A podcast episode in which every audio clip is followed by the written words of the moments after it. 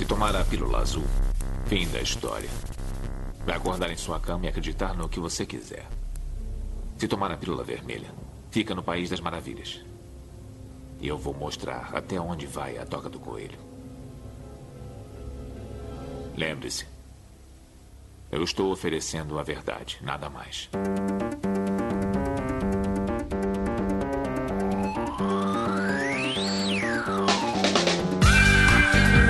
Magicando. Praise the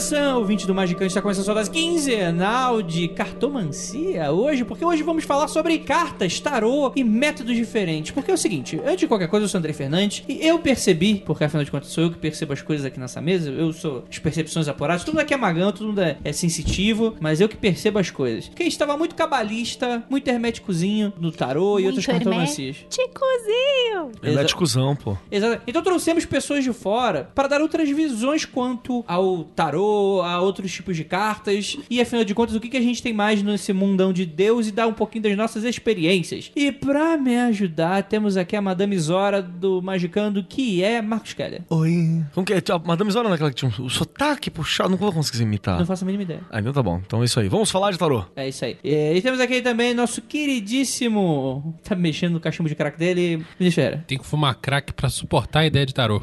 Nossa, Esse cara tá bravo, hein? Explica pros ouvintes. Parece um cachimbo de crack, mas é só um Mas casulo. é outro tipo de cachimbo. E temos aqui ela também, nossa queridíssima blogueirinha Juliana Pozilacqua. Oi, ouvinte, tudo bem com você? Você sabia que eu fui formada oraculista, não foi por runa, foi por carta? Pois Olha é, você vai saber hoje. E temos aqui dois convidados pra falar e falar dos seus métodos, né? Eba! Afinal de contas, como é a leitura de outras pessoas? Primeiramente, nosso queridíssimo geek, Geek Tatarkan. Alô, seus geeks, tudo beleza? Bilu Teté, é um prazer estar com vocês aqui no Magicando pra falar de tarota. Tato, eu vou fazer essa pergunta depois, então Tá, guarda, eu já guarda, sei o que você vai perguntar, eu já sei o que eu vou responder. Agora o ouvinte tem que tentar adivinhar até chegar ao momento certo. Olha aí. E temos aqui outro convidado, nosso queridíssimo, já há muito tempo aqui pra gente chamar ele. Porra, faz tempo mesmo, hein? Faz tempo, né? Nosso queridíssimo quadrinista, roteirista, editor, Rafael Fernandes. E aí, beleza, galera? Vim falar de super trunfo, é isso aí? É isso, aí mesmo. Truco meio pau. Qual que é o super trunfo da magia? É o truco valendo toba. Vou dizer, Rafael, que você é o super trunfo de algumas ouvintes, porque eu sei que tem ouvintes que têm crushes fortes Que no medo. senhor. Nossa. Que já vieram perguntar, é solteiro? Está disponível? É o, o galã. e o não galã estou da solteiro e não podosfera. estou disponível pra tristeza de mim mesmo. Tô bem tranquilo mesmo. Obrigado. Vou, fica aí ó, a energia positiva das masturbações. E- exatamente. Façam siriricanhas É, não sou sigilo, mas pense em mim. nessa hora. Não é? A moda do magista não é namorar pelado, é curirica. Curirica. Curirica. É. E hoje a gente vai falar sobre cartomancia de maneira geral e outras visões. E a gente vai desbravar. Calma aí, eu vou tirar uma carta aqui pra saber como é que vai ser o episódio de hoje. Vocês estão vendo a carta que eu tô tirando? Tô vendo. É um três de paus. Olha aí, ó. É uma carta pra sua avó falando que você ainda ama. É, exatamente. Uma carta de Yu-Gi-Oh! Todo mundo sabe que é a carta de Magic. Chuck Exódia obliterar. E o Exódio está falando que o papo vai ser maravilhoso logo depois dos recadinhos e a gente já volta.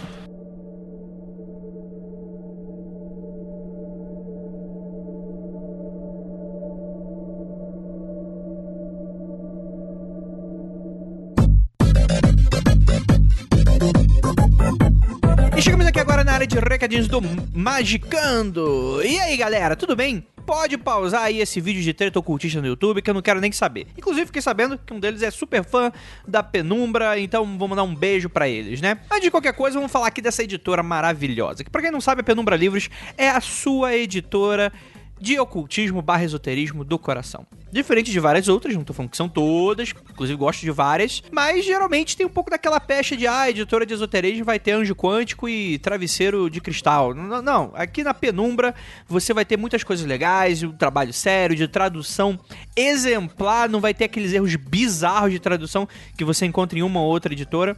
Aqui o trabalho é sério. E só pra lembrar vocês, tá? O Magicando é o Magicando, a penumbra é a penumbra, tá, gente? Eu não trabalho na penumbra, eu não sou funcionário da penumbra.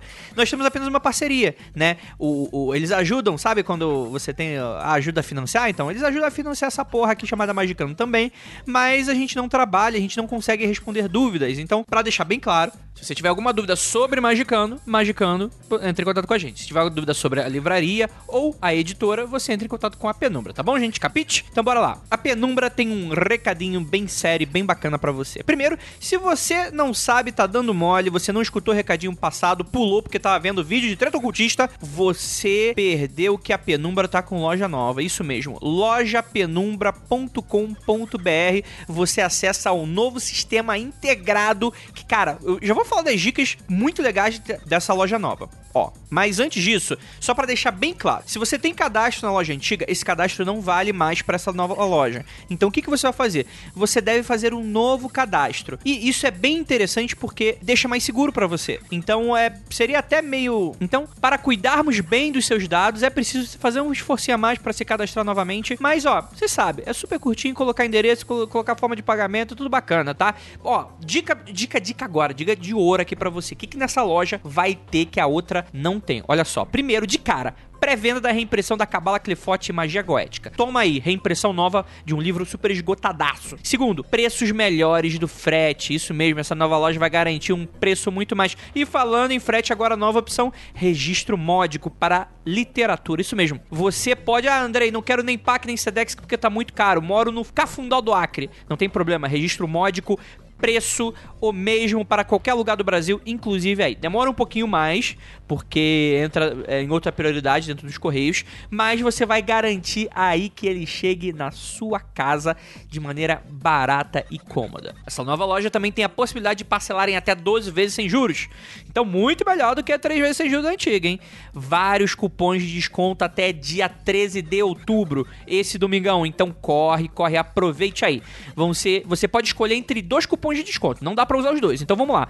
Você pode ter 20% de desconto no produto ou você pode escolher entre frete grátis. Então, eu vou dar a dica pra você. Coloca ali o cupom que mais te dá descontinho que, poxa, Papai Penumbra agora tá, ó, tá sendo muito papai com vocês.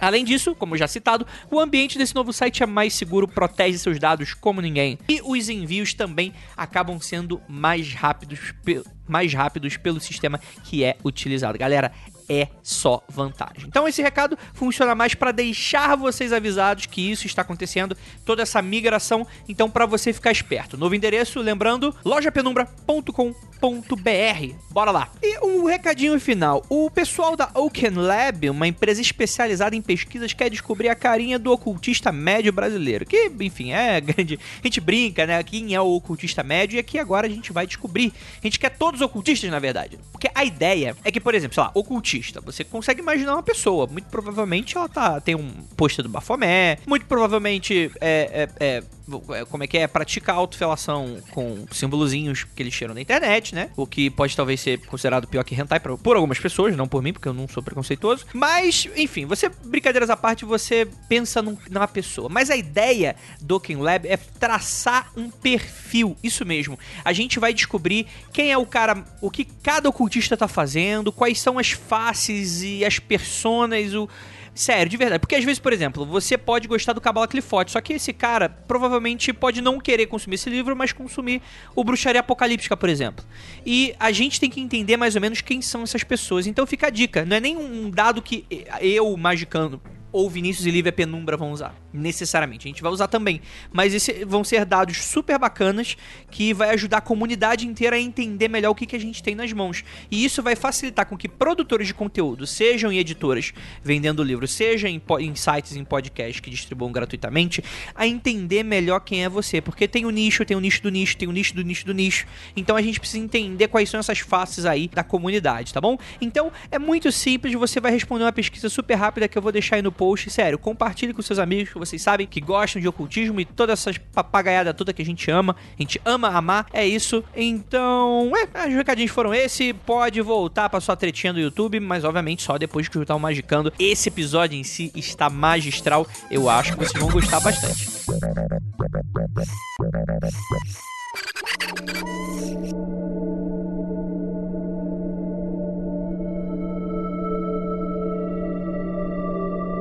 Então vamos lá. Tive a ideia de gravar esse episódio porque muitas vezes a gente gosta de mostrar outras visões aqui e tal. E aí que a gente demitiu o Grola, né? Porque ele tava falando que tudo é uma merda, uma merda, a gente demitiu ele, mentira, ele vai estar aqui em breve. Mas Aqui que... cabalista não se cria. Cabalista não se crê e tal. Mas é muito interessante porque o mundo ele é muito grande, né? E tarô e outras formas de oraculares, eles respeitam muitas vezes ordens de grandeza diferente, é, métodos diferentes. E eu queria trazer um pouco mais desse método. E como o Grola, ele tem um pouco desse viés hermético, né? Eu fiquei muito curioso pra saber o que, que as outras pessoas fazem. Aproveitando que a gente vai dar um curso de tarô, que a gente vai falar bastante sobre o Jornada do Herói, aqui a gente vai dar até uma outra visão, que é pra você se interessar mais por tarô. Começar talvez com o mais básico, e pra mim eu acho que você aprender através de jornada seja o mais fácil e rápido, né? E aqui você vai descobrir outras pessoas que tiveram experiências diferentes e que dá pra também ser aproveitado. E primeiro eu quero falar que, oi gente, meu nome é Marcos Keller, eu estou há um ano e meio sem hermetismo, isso é muito legal, eu espero continuar assim, viu? Olá, Marcos.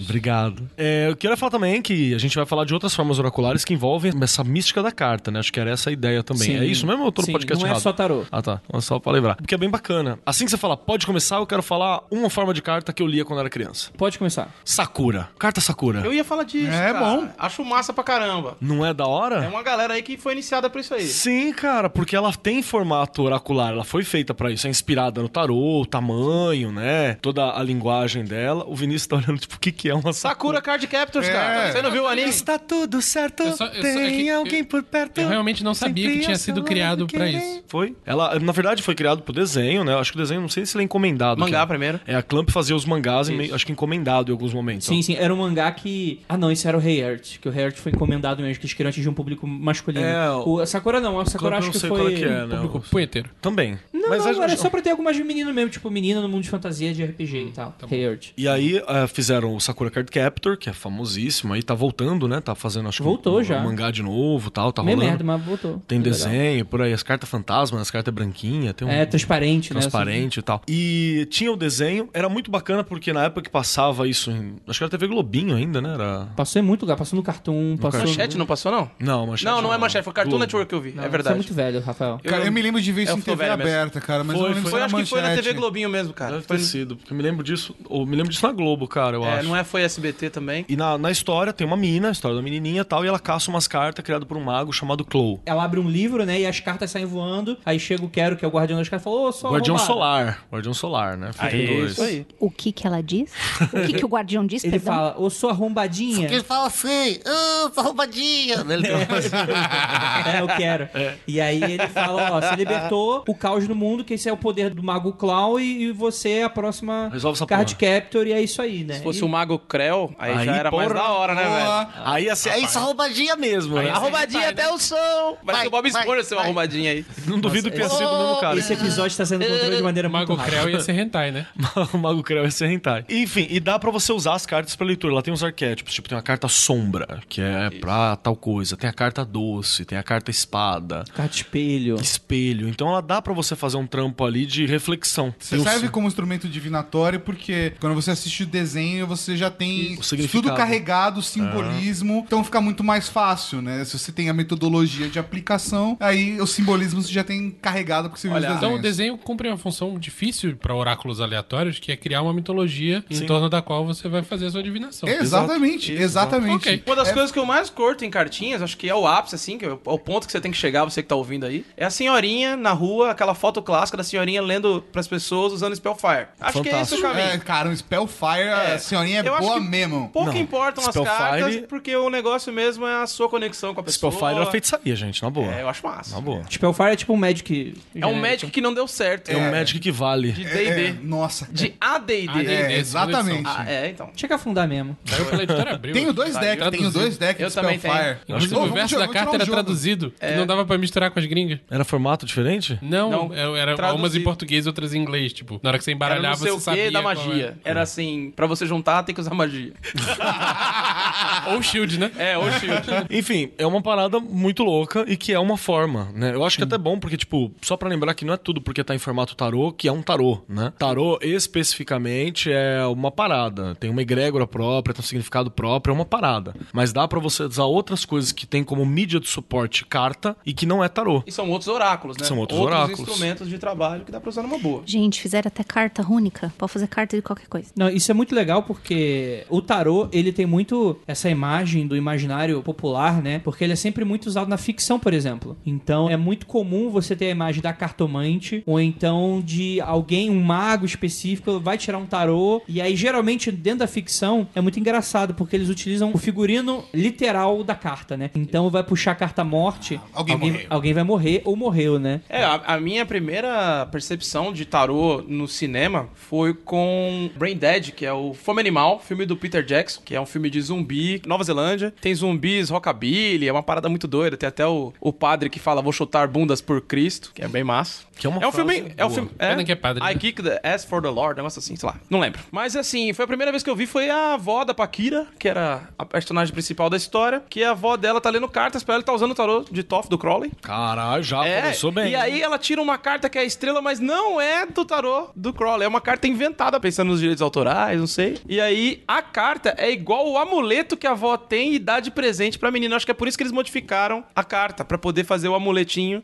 e entregar pra garota. Foi a primeira vez que eu vi. E também era literal, do tipo assim, é igual o amuleto e é só isso que significa. Não foi direto, não, já sei o que aconteceu. Ou, eu soube que meu amigo tem uma carta, era a porra do tarô de Tó, e aí falou, ô seu arrombado, toma aqui, mas tu não faz nada com essa merda. Não zoa, não zoa. Não zoa. Aí, obviamente, se fosse ficar com a garota, ia zoar algum momento. Aí a mulher cair em cima, ia molhar, qualquer merda Sangue assim. falso. Aí, sei lá, inventa. Porque não fizeram uma réplica de qualquer outra, eu já não sei, mas. Ou porque a pessoa que escreveu o roteiro gostava realmente da parada e falou: não quero colocar outra parada, misturar a egrégora, fazer os negócios errados. Sim. aí. Eu acho que é só pra fazer estrelinha igual a, que ia dar pra moça. É, o tarô, ele tem Que muito. mundo sem magias que você acredita, hein? O tarô de Marsella, ele é o primeiro tarô? Ele não é o primeiro tarô. As primeiras reproduções de tarô você encontra como obras de arte. Então você tinha grandes quadros feitos porque eram exercícios criativos, normalmente associado a judeus artistas que pintavam aquilo já desjudaizados no período, né? Então tem a tradição de que seria uma forma de ensinar a Torá através de imagem, mas isso não tem comprovação nenhuma. Agora eu vou te fuder. Agora eu vou te fuder. Ai, que É hora. Vai beijar? Do duelo! Que delícia. Porque mano. naquele documentário Yu-Gi-Oh! Naquele documentário. Aquele documentário. Yu-Gi-Oh! Yu-Gi-Oh! Os monstros de duelo, eles vêm de tábuas, de tabuletas Eles vendem do tábuas? Egito antigo. Para de zoar, que eu- eu- falar que é sério. Você nem sabe o que é Guiô, mas tem que explicar pro cara, velho. E aí, o as cartinhas que, que a galera Documentário, joga, eh, as cartinhas que são baseadas nisso. Por isso que tem poder de verdade. Que são baseadas naquilo ali. Entendi. A galera embaralha um monte de estela.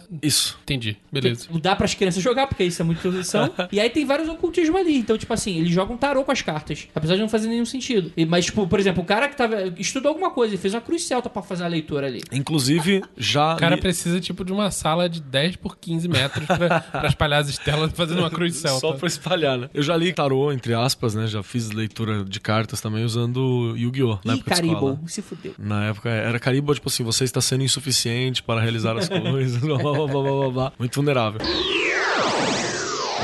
Mas enfim, Marsella foi o primeiro tarô em formato de carta, né? Foi o primeiro tarô em formato de cartinha mesmo que você tem, com os 22 arcanos maiores, desenhadinhos, e os arcanos menores eram baralho comum, baralho de rua que você jogava. Mas falando serião agora, foi o primeiro ou foi o mais antigo que sobreviveu? É provável que tenha sido o primeiro porque a gente tem bastante. Primeiro em carta, em, Primeiro feito em massa. Em talvez. massa, tal. Não sei se era massa também, não, tá? Ele tem uma. Pode ser. Ele tem uma cara de carimbão. É, na verdade, tudo que era reproduzido na época era com carimbão. Era um, tem uma cara Não de tem carimbão. muito Gravura, né? Não, não, é, porque, eu é, digo. O processo de impressão é um carimbão até então. É porque eu digo que ele não tem cara de que foi produzido à mão antes. Você Ah, não encontra muitos sim. à mão. Os que você encontra à mão é como reprodução artística. Concordo, são os quadros, né? É, são os ver mesmo. quadros. Então a primeira coisa que você tem é essa do carimbão. Beleza. Então não, há não achamos mais nada no formato carimbão, entende? Sim, sim. Perfeito. É isso É, que eu tá, digo. E, tal. e assim, é, eu também não queria muito ir pro viés histórico, mas eu queria puxar por outras questões. Mas caso você esteja interessado na origem do tarô e tal, a gente tem um episódio do Mundo Freak Antigão. Confidencial que eu vou deixar o link no post, que vocês podem achar ou procurar lá e você vai achar todo o momento histórico, né, a visão ocultista e coisas nesse sentido. Só mais um detalhe que eu acho que é importante, né? É, quando a gente fala de arcanos menores, por exemplo, no tarô, eu tô falando sobre o baralho profano, o baralho normal. O baralho de truco, que você usa pra jogar truco, que você usa pra jogar Sim. 21, poker, qualquer merda. O baralho ele é uma coisa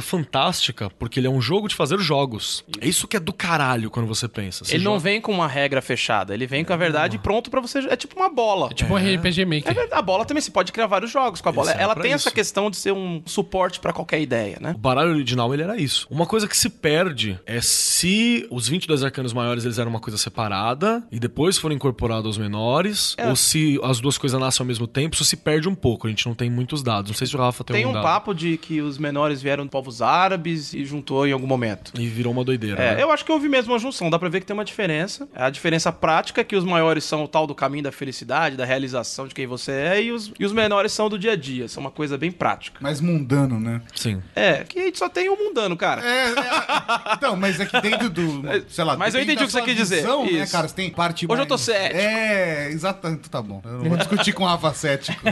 Não, mas isso Tô de é, isso é muito interessante, né? Que tem aquele viés de, tipo, aquelas histórias, né? De que os homens, tipo, os marujos usavam pra carteado e pra jogos, né? E as mulheres usavam pra cartomancia. Tem um papo de que na França o pessoal joga muito até hoje. Sim. Que Na você- Europa toda o pessoal joga. É, então. É muito difundido. E a cartomancia, não pode esquecer que por que a mulher usava pra cartomancia? Porque tava com os marujos, nos bordel da vida, a mina conseguia pôr a mão numa parada dessa, e dali ela tirava uma renda extra sem ter que estar dando nos bordel e tal, porque normalmente sobrava pras prostitutas a, a cartomancia. Era onde você tinha essa parada como renda principal. Até porque a elite, né, das mulheres e tal, não, não saía de casa, né? Tava trancada, chá, sete chaves dentro do jardim. Sim. E muitas vezes não podia nem ter contato com tanta gente assim, muito menos homens, né? Mas e aí também vai surgir o que erroneamente descobri recentemente, que é chamado de tarô cigano, que não é. Baralho cigano. Baralho cigano. Ou aquele Lemon, Lemon Marge, não sei como Não, fala. é, esse, Lenormand. esse é. É. o nome original Outra- dela. Lemon pra mim é quando no Yaoi tem sexo, não é? Não. Lemon. Cara, Onde eu disse que eu tô falando? não.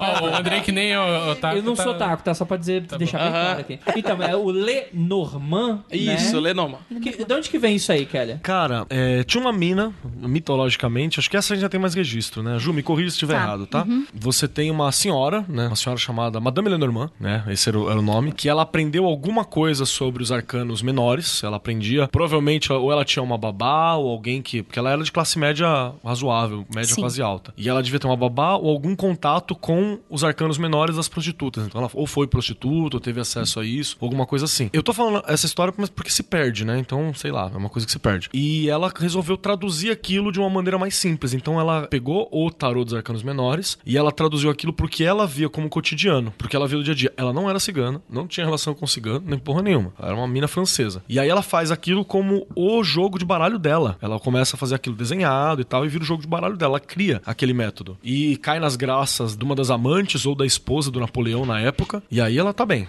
né? Aí parece que ela ficou benzona, tirava carteado pra moça tal, e tava feita na vida. E começou-se a divulgar que os ciganos também liam carta. Começou-se a associar. E começou-se a se falar que aquilo eram cartas ciganas, ou baralho cigano. E aí, cigano, na época, como era etnia cigana, né? Que a gente chama de calon, ou calé, que é o que você tinha mais na região da França, na região de Portugal. Os calé, eles, eles adaptam muito a cultura, assim. Tipo, tem que sobreviver, né, cara? Então eles se adaptaram e falaram, então é cigano? É, então é cigano. Sempre Claro. foi nosso. Dá dinheiro? É, fácil. Part, Então, a partir de de agora boas. sempre foi nosso, é. Essa galera vai acreditar, tá valendo, vem cá que eu faço essa Puxou, puxou a parada e era uma forma de você tirar grana. Até hoje você tem agrupamentos ciganos que guardam a cultura, né? Pro homem é dado a faca, né? O punhal. Pra mulher é ensinado a fazer a leitura de mão e o carteado. E é dado o ba- o baralho. E é muito importante esse ponto que o Keller fala sobre as primeiras mulheres a trabalhar com isso serem as prostitutas e de repente aparece a Lenormand, porque ela, pela história, pelo registro histórico, foi a primeira de alta sociedade que, número um, mexeu com isso e número dois, leu para outras pessoas. Então aí é que a coisa começa a se tornar, entre muitas aspas, elitizada. E aí isso vai para outros vieses também que a gente depois pode conversar sobre o tarô. Gourmetizaram a cartomancia. É, teve a época da paleteria, teve a época do crossfit, teve a época do tarô, gente. É tipo, Olha, na, tipo na Tijuco né? Preto tem cinco casas com a plaquinha de leitura de tarô e búzios. Então eu imagino que é, virou a paleteria mística. É porque é algo muito legal, né, cara? As pessoas sempre queriam. Tem um aí- fascínio, né? Tem um fascínio pelo futuro. E eu Adivinha o que tá acontecendo na minha vida, né? Isso é muito... E tem um outro detalhe.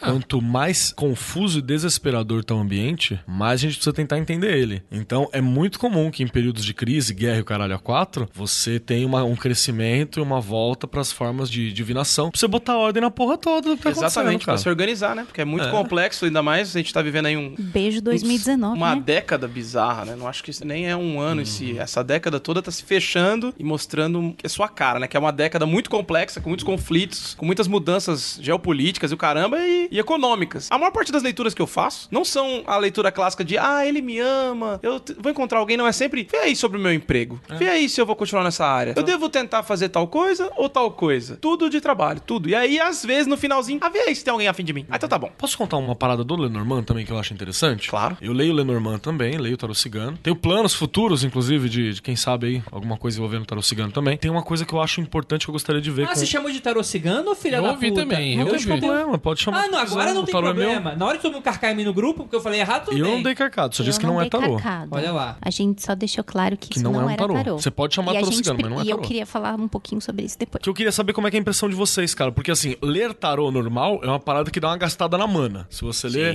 você lê uns 3, 4 no dia, 5, 5 no dia, você dá um gasta uma mana sua. Carteado cigano, melhorou, André? Baralho cigano, eu já acho que ele ou não gasta ou gasta muito pouco. Vocês têm essa impressão também? Sim, a sensação que dá é que ele é tipo uma coisa mais prática. Sim. E que ele é muito mais difundido em pessoas que não podem gastar muita energia. Então, meio que ele tem essa egrégora de ser uma coisa mais fast food, a coxinha. É a coxinha da divinação, no bom sentido. Então, essa coisa mesmo, concordo. Não posso fazer, dependendo do, da- do tipo da leitura de runa, eu não posso fazer mais de duas no dia, se for aquela grandona, É, que porque fica um acaba caco. toda a mana. E quando eu trabalhava com baralho cigano, Então, de e- boíssima. E tem uma outra coisa também, que tipo, você vai ler um baralho normal, que a pessoa fala assim, ai, fulano de tal me ama. Aí se ele tira o tarô, o tarô fala assim, é, primeiro você tem que se entender. Isso. O que você sente pela pessoa, sabe? Porrada. É, o que você sente pela pessoa. Você quer que ela te ame, mas você nem se ama. É, qual que é a sua clássico, definição de amor, tá ligado? Tem umas paradas É assim. isso que me dá preguiça no tarô. Então, aí você tira o tarô cigano, ela me ama? Não, só quer te comer, tá ligado?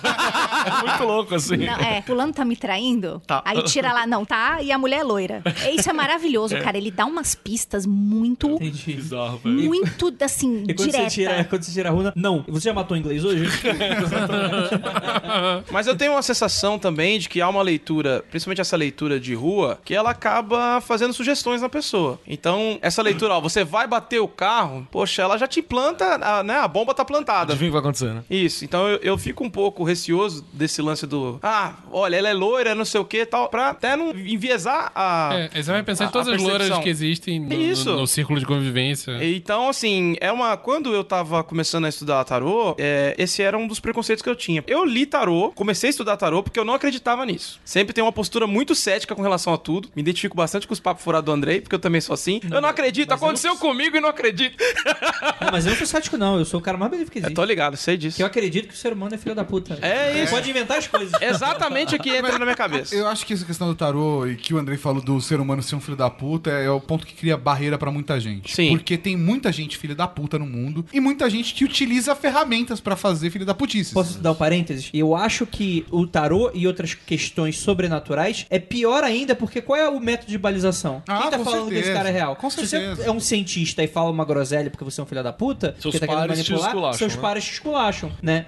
Já no sobrenatural, não. Quem vai falar que o padre não tá não é aquilo ali? Por Eu, isso porra, que a gente precisa da BNM. Exatamente. Como é que a gente vai validar o conhecimento do tarólogo? A cara do Rafael de que porra que é a BNM. Não, eu já, já tô escolado já. Eu sei o que é. Mas assim, de verdade, eu acho que isso acaba queimando bastante o tarô na percepção das pessoas, porque é uma ferramenta. E o- meu, você não necessariamente você sabe bater um martelo, mas você não sabe montar uma mesa, entendeu? O cara tá lá só batendo martelo, fazendo barulho, chamando atenção e ganhando dinheiro e tá valendo. É, mas eu fiz três meses de curso de tarô, não acreditando em merda nenhuma. Então tava ali, explicava as coisas, ah, tá, decorei aqui, mas ainda não bate. Aconteciam as coisas que eu tava lendo, não bate. Fazia mandala com o negócio, funcionava, ainda acho que é sugestão. O ponto de virada pra mim foi quando eu comecei o processo de autotransformação, que eu acho que é o grande lance aí pros Paranauês, nós aqui, é quando você vê que aquilo tá te modificando de uma maneira bacana, que tá te dando ferramentas pra você lidar com quem você é, pra onde você vai, e aí eu comecei a sacar, ah, tá, não necessariamente é algo que envolve uma necessidade de crença, né? E aí eu fui tentando entender aquilo. Mas aí eu falo mais à frente o tipo de percepção que eu tenho, porque eu não acho nem que a gente embaralhe as cartas. Tá valendo. Ele é um instrumento, né? Ela Isso, é essa, uma ferramenta, né? Ele é uma ferramenta, ela é total instrumental. Ela não é tipo um servidor que responde Não, por e próprio. você não precisa acreditar, isso é muito louco. É assim, você exatamente só precisa isso. saber a técnica. Ela é uma coisa. Tecnicista mesmo, assim, tipo, eu não preciso saber quem fez a máquina, só preciso saber operar a máquina, saca? Perfeito. Ela é, é perfeito nessa parada. Por que gasta mana? Porque você tá operando a máquina, talvez, não sei. Olha, a minha É, Gasta percepção... mana quando você tá operando de verdade. Que aí você não só tá usando a máquina, como você tá tirando o melhor dela. Então, na Fórmula 1, o cara gasta muita energia, fica cansado pra caramba. Você dirigindo daqui até ali, não. Então não é uma operação comum. Quem sabe usar o Agora tarô, tu pegou ele, agora tu pegou ele. Responde agora, Vinícius. você tá usando o tarô de uma maneira mais profunda. E aí sim gasta energia pra valer. Também lembrei da Fórmula 1, eu lembrei daquela parada do Senna, que as marchas começaram a falhar e ele saiu quase com o braço quebrado da corrida, porque ele tava no finalzinho, as marchas, tipo, sei lá, terminou a corrida com a terceira e a quinta marcha e teve que fazer a parada toda no braço, assim. Então é muito relativo essa coisa do, de custo de energia, né? É, eu já fiz a estrada ali pra região dos lagos numa Towner 0.8 carregada com a segunda e a quarta marcha só. É com três rodas, né? Eu lembro.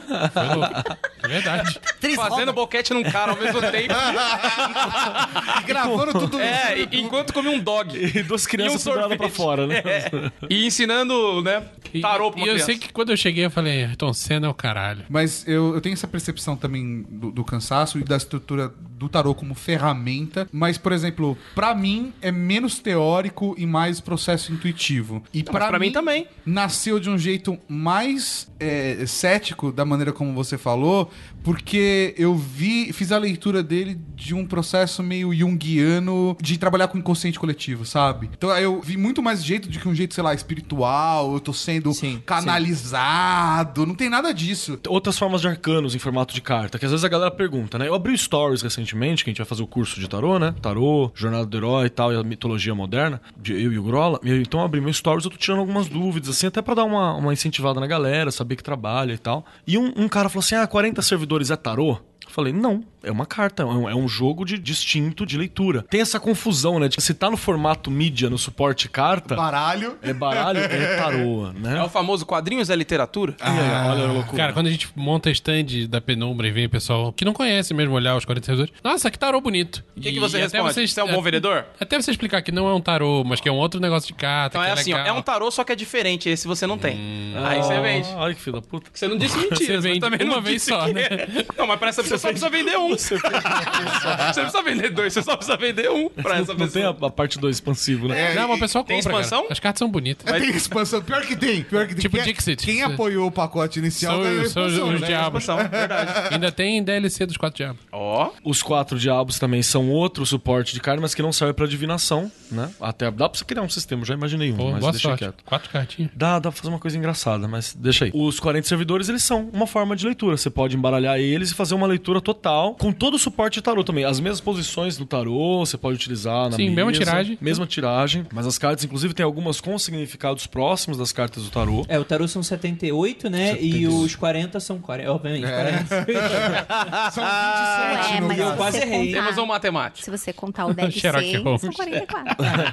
Então tem esse. Aliás, 45 tem dois Cranvox lindos. Ah, não é erro, viu, gente? Se você recebeu e falar, ô, veio dois Cranvox. Não, são, olha o desenhinho, são dois Não, é diferentes. assim, manda e-mail pra ju, arroba,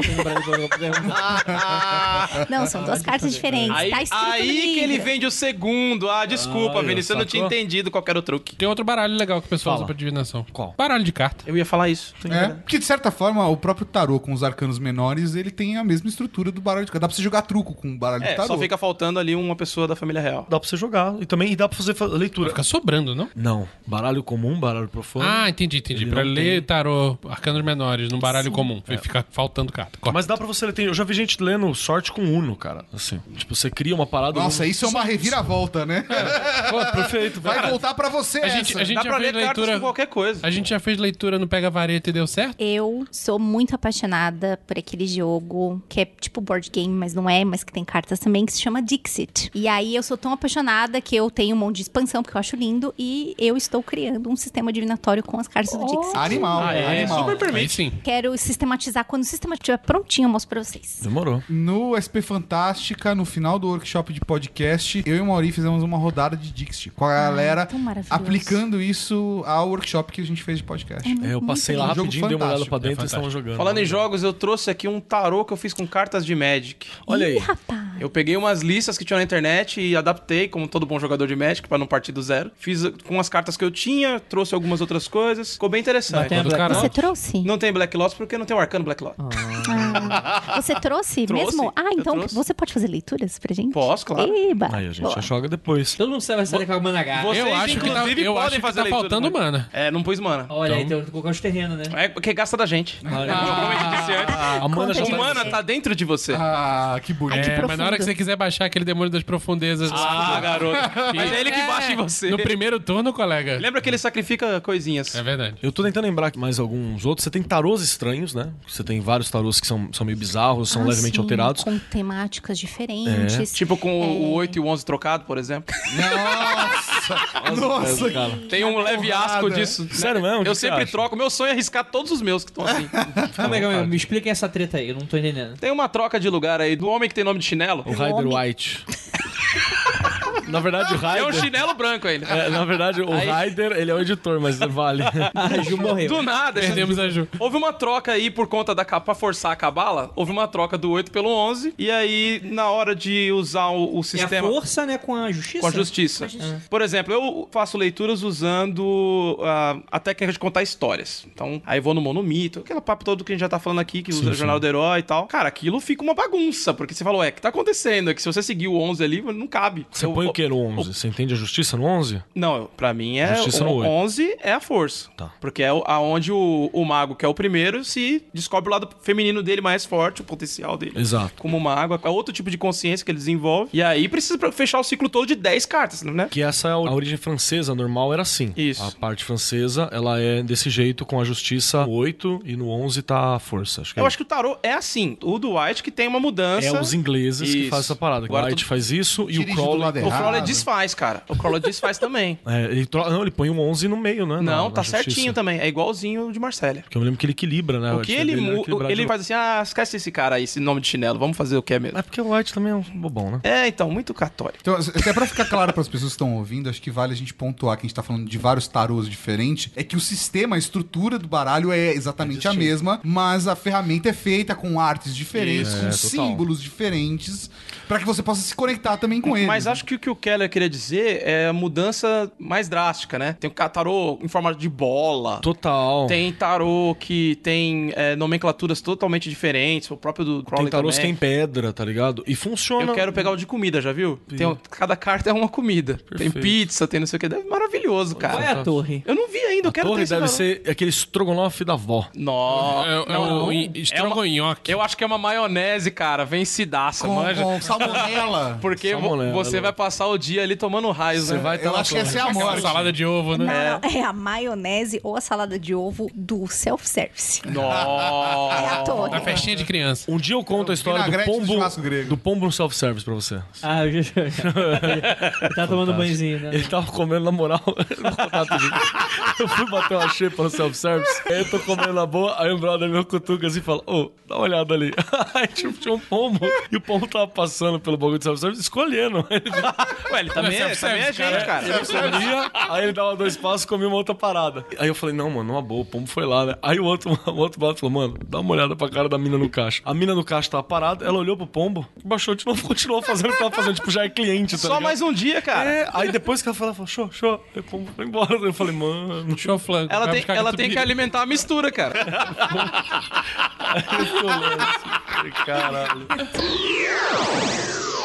Outra parada que eu acho que é importante também, uma mudança drástica dentro da estrutura do tarô. Você tem interpretações diferentes. Por exemplo, a gente falou da torre, no Marcelo chama La- Maison de Dieu. É, a casa de Deus. É a casa de Deus. E, por exemplo, o Jodorowsky, que é um cara que vai trabalhar, que ressuscita o Marcélia na década de, sei lá, 70, que essa porra não morre, né? o Faz uma restauração dele. E ele muda um pouco o sentido, não é aquele sentido desgracento clássico, ele dá uma interpretação um pouco distinta pra carta também. Ela tem até uma coisa tipo de dificuldade, mas você vai alcançar, tem uma coisa mais bonitinha. Ele reinterpretou aquilo. Ah, mas qual que é o certo, qual que é o errado? Cara, se você vai ler o tarô pelo olhar de Jodorowsky, é aquele. Então você tem que saber que jogo você tá jogando. E, e assim, eu no meu caso, eu sempre tenho o meu jeito. Então eu posso usar qualquer baralho, nenhum, e vou ler do meu jeito. Então também tem isso, né? Às vezes você tá lendo do jeito do cara, sei lá, você tá tocando uma guitarra estilo Steve Morse, estilo Blackmore, ou você tá tocando do seu jeito. Aí qualquer guitarra cair na sua mão, você vai tocar do seu jeito. Exato. Porque é literalmente um instrumento de divinação, adivinhação, do que você quiser. Até de pra fazer processos mágicos e tal. Assim como eu já vi gente fazendo com dados, leitura de tarô com dado. Uma boa. Dá pra fazer tudo. Com celular, já vi, tipo, cronômetro. Bota o cronômetro, pá, pausa, já Você brinca com isso.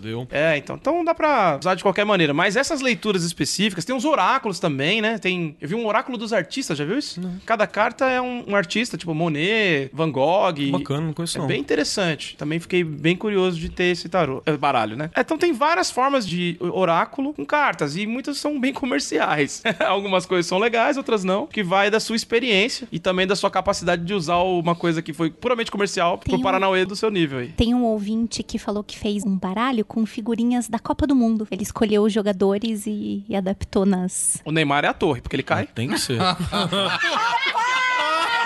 O podcast. Beijos. Até o próximo Caralho, eu vou falar que eu evitei essa piada, falar, não, fica muito clichê. E, Mas não, você não. Cara, você tem o rei, velho. Você tem que esforçar muito ainda pra chegar nessa Eu fui editor da Med por 10 anos, cara. Nesse nível de tosquice. Não sai da pele, você lava, mas não O sai. imperador deve ser o Pelé. Tudo um. Ou o Adriano. O Adriano, muito mais da hora, hein? Inclusive tem uma metranca e tudo. Pelé pode ser o. o- Caraca, eu quero fazer um tarô dos jogadores de futebol, cara. Muito Vambora. bom. Então, o que vocês estão falando... mini crack, tá ligado? Imagina, absurdo, Robinho, o que, que é? O louco? assim. Robinho, pode- Não é? Quem podia ser o louco? Olha, eu- Garrincha, cara. Garrincha é o louco. Agora- A perna vai pra, pra lá que ninguém imagina, o bagulho é Eu louco. tenho medo quando sai o Vampeta, cara. Ó, esses são os namorados, velho. Lovers. Vampeta é os Não, você namorado é o Wagner Love. É o Wagner Lover. Caraca, que maravilha. Isso tem, isso tem chão, tem sucesso. É a Rapaz, Penon nicho. É, eu acho que a gente encontrou um caminho pra ficar bem rico aqui, hein? Mas então, o que vocês estão falando aí eu achei do caralho, porque isso é uma coisa que eu aplico a todo tipo de leitura de oráculo que eu faço na minha vida, que é você pode seguir qualquer conjunto de símbolos desde que você defina a regra antes de puxar o que você tá puxando. Não adianta você pegar uma parada, olhar e falar, hum, isso aqui faz sentido de acordo com tal. E depois pegar uma outra parada no mesmo jogo e pegar um outro conjunto de símbolos pra interpretar aquilo. Aí eu acho que virou bagunça. Não, porque aí parece criança jogando banco imobiliário, entendeu? É. Aí vira o rolê do tipo, ah, então agora eu posso isso porque Exatamente. isso aqui, aí anda cinco casas e pega 10 mil reais. E acabou a brincadeira. É isso. Não, aí não tem como. E tem uma outra parada também que acho que é uma, uma experiência um pouco diferente nisso aí que você falou. Primeira coisa que você faz, você estabelece a regra, seja lá qual for o oráculo que você for trabalhar, trabalha dentro da porra da regra, é importante você seguir a regra que você estabeleceu. Teve gente que pergunta pra mim, ah, e, e se a carta sai invertida? Eu falo, vai, depende. Tem dia que eu falo, vai, vou ler invertida. Tem dia que eu falo, não vou ler invertida. Exato. Tem dia e que isso é, é, falar. é oracular mesmo, né? tipo, você estabelece, na hora que você pegou o baralho, alguma que você for jogar na mão os palitinhos, você estabelece. Hoje eu vou, pra mim vai significar a carta Ah. invertida. Hoje não vai. E, gente, você tira de um jeito, tira do outro, e a mensagem é a mesma, Sim. velho. Uma coisa interessante, quando eu tava fazendo a escola de tarô, rolou essa pergunta. E se sair invertido, o que acontece? Significa que você não sabe embaralhar bem. então essa é a minha dica. Se tá saindo invertido e você tá achando que tem um significado, é que você embaralha muito mal. Pode ser também, hein? Quando eu pego pra embaralhar invertido, assim, eu- aí eu tenho que fazer aquela embaralhada louca, Tem né? que ser de propósito, É, né? que tem que É, ser de aí propósito. concordo. E aí, normalmente, eu, eu- eu estabeleço assim, ó. Tem dia que eu falo que eu vou ler invertida como o oposto exato da carta. Tem dia que eu falo como o caminho pra alcançar a carta normal, que é bem diferente. Ela ainda tá travada. Ela ainda tá travada, ainda não virou aquela. É uma outra forma de ler. Você vai montando. Isso tem que ser estabelecido antes. Vale pra qualquer oráculo, não só pra tarô. Outra coisa que eu gosto de brincar, e eu queria ouvir de vocês: criar métodos de leitura. Vocês fazem isso ou vocês seguem os mesmos? Opa! Eu acho que é o melhor rolê. Sim, eu gosto de ler pras pessoas como se fosse um Excel. É, ex- Não, Por não, favor, agora, discorra. Agora, agora explica. É assim, tem um lancezinho das três, quatro cartas ali. Eu faço aquilo, só que eu vou juntando e somando elas na leitura. Então eu faço a leitura da leitura da leitura da leitura, como se fosse um Excel. E aí vou fazendo assim, ó, se somar essa linha aqui e vou fazendo lógicas que não estavam pré-definidas. Tá. Conforme a pergunta. Então, E aí você descobre cartas secretas, por exemplo. Você soma é, elas. não, por exemplo, Você eu, faz uma eu- distribuição quadradinha, então. É, eu isso. faço tipo uma Linhas e colunas. Isso, ficam linhas e colunas e eu começo a fazer paralelos entre elas. Uhum. Então, ao invés de só fazer as três cartas basiconas ali, eu começo a misturar aquilo. Eu odeio que façam a mesma pergunta várias vezes. Não, mas vê isso de novo. Eu vai, e vai sair tal carta. A pessoa não bota uma fé que você já sacou que vai vir É. tal carta. E vou botar ela virada e você não vai poder resolver essa parada. Como assim? E a pessoa fica. Eu travo travo lá. Então, ó, você tem um tempo pra você não vai ter essa resposta até você resolver. Aceitar e aí vira normalmente essa carta que você tá pensando. Mas o que eu quero dizer é que eu utilizo métodos de leitura diferenciados. Esse método pras pessoas é o que eu achei melhor até pra organizar em temas. Porque às vezes a pessoa pergunta de amor, mas a pergunta de amor dele tá totalmente relacionada ao trabalho. E aí, como tá separada no Excel, bate. Aí eu volto lá, não, olha, mas voltando aqui, ó, passando por essa outra planilha. Ah, você puxa, tipo, trampo, trabalho. Você tá falando de trampo, mas o seu problema é que o seu,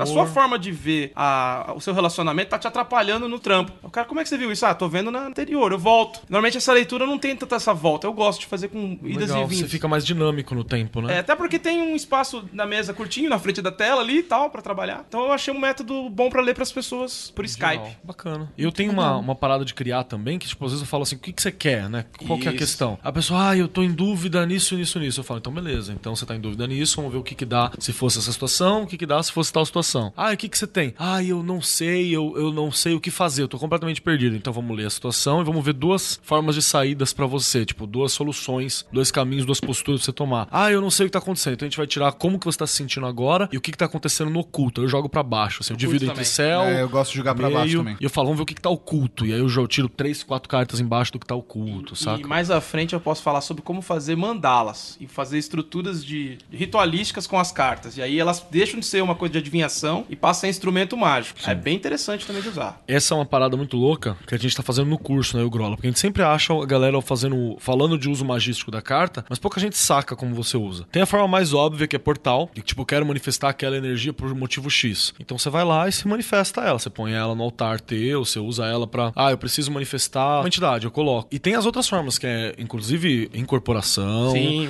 evocação. Você pode fazer essa parada toda com o tarô. É tenso. Se você for pegar o tarô clássico, é tenso, porque são umas paradas que tá aí na- no imaginário. É um arquétipo Ó. que você. É, tá aí há mil anos, então é um pouco tenso. Eu não sei se eu posso falar isso, mas eu conheço. esse- Pode. Pode? Deve. Tá. A gente conhece a história de indivíduos que falou assim: ah, eu vou fazer invocação em seguida das cartas porque eu quero me relacionar com todas. E o cara faz as invocações. É.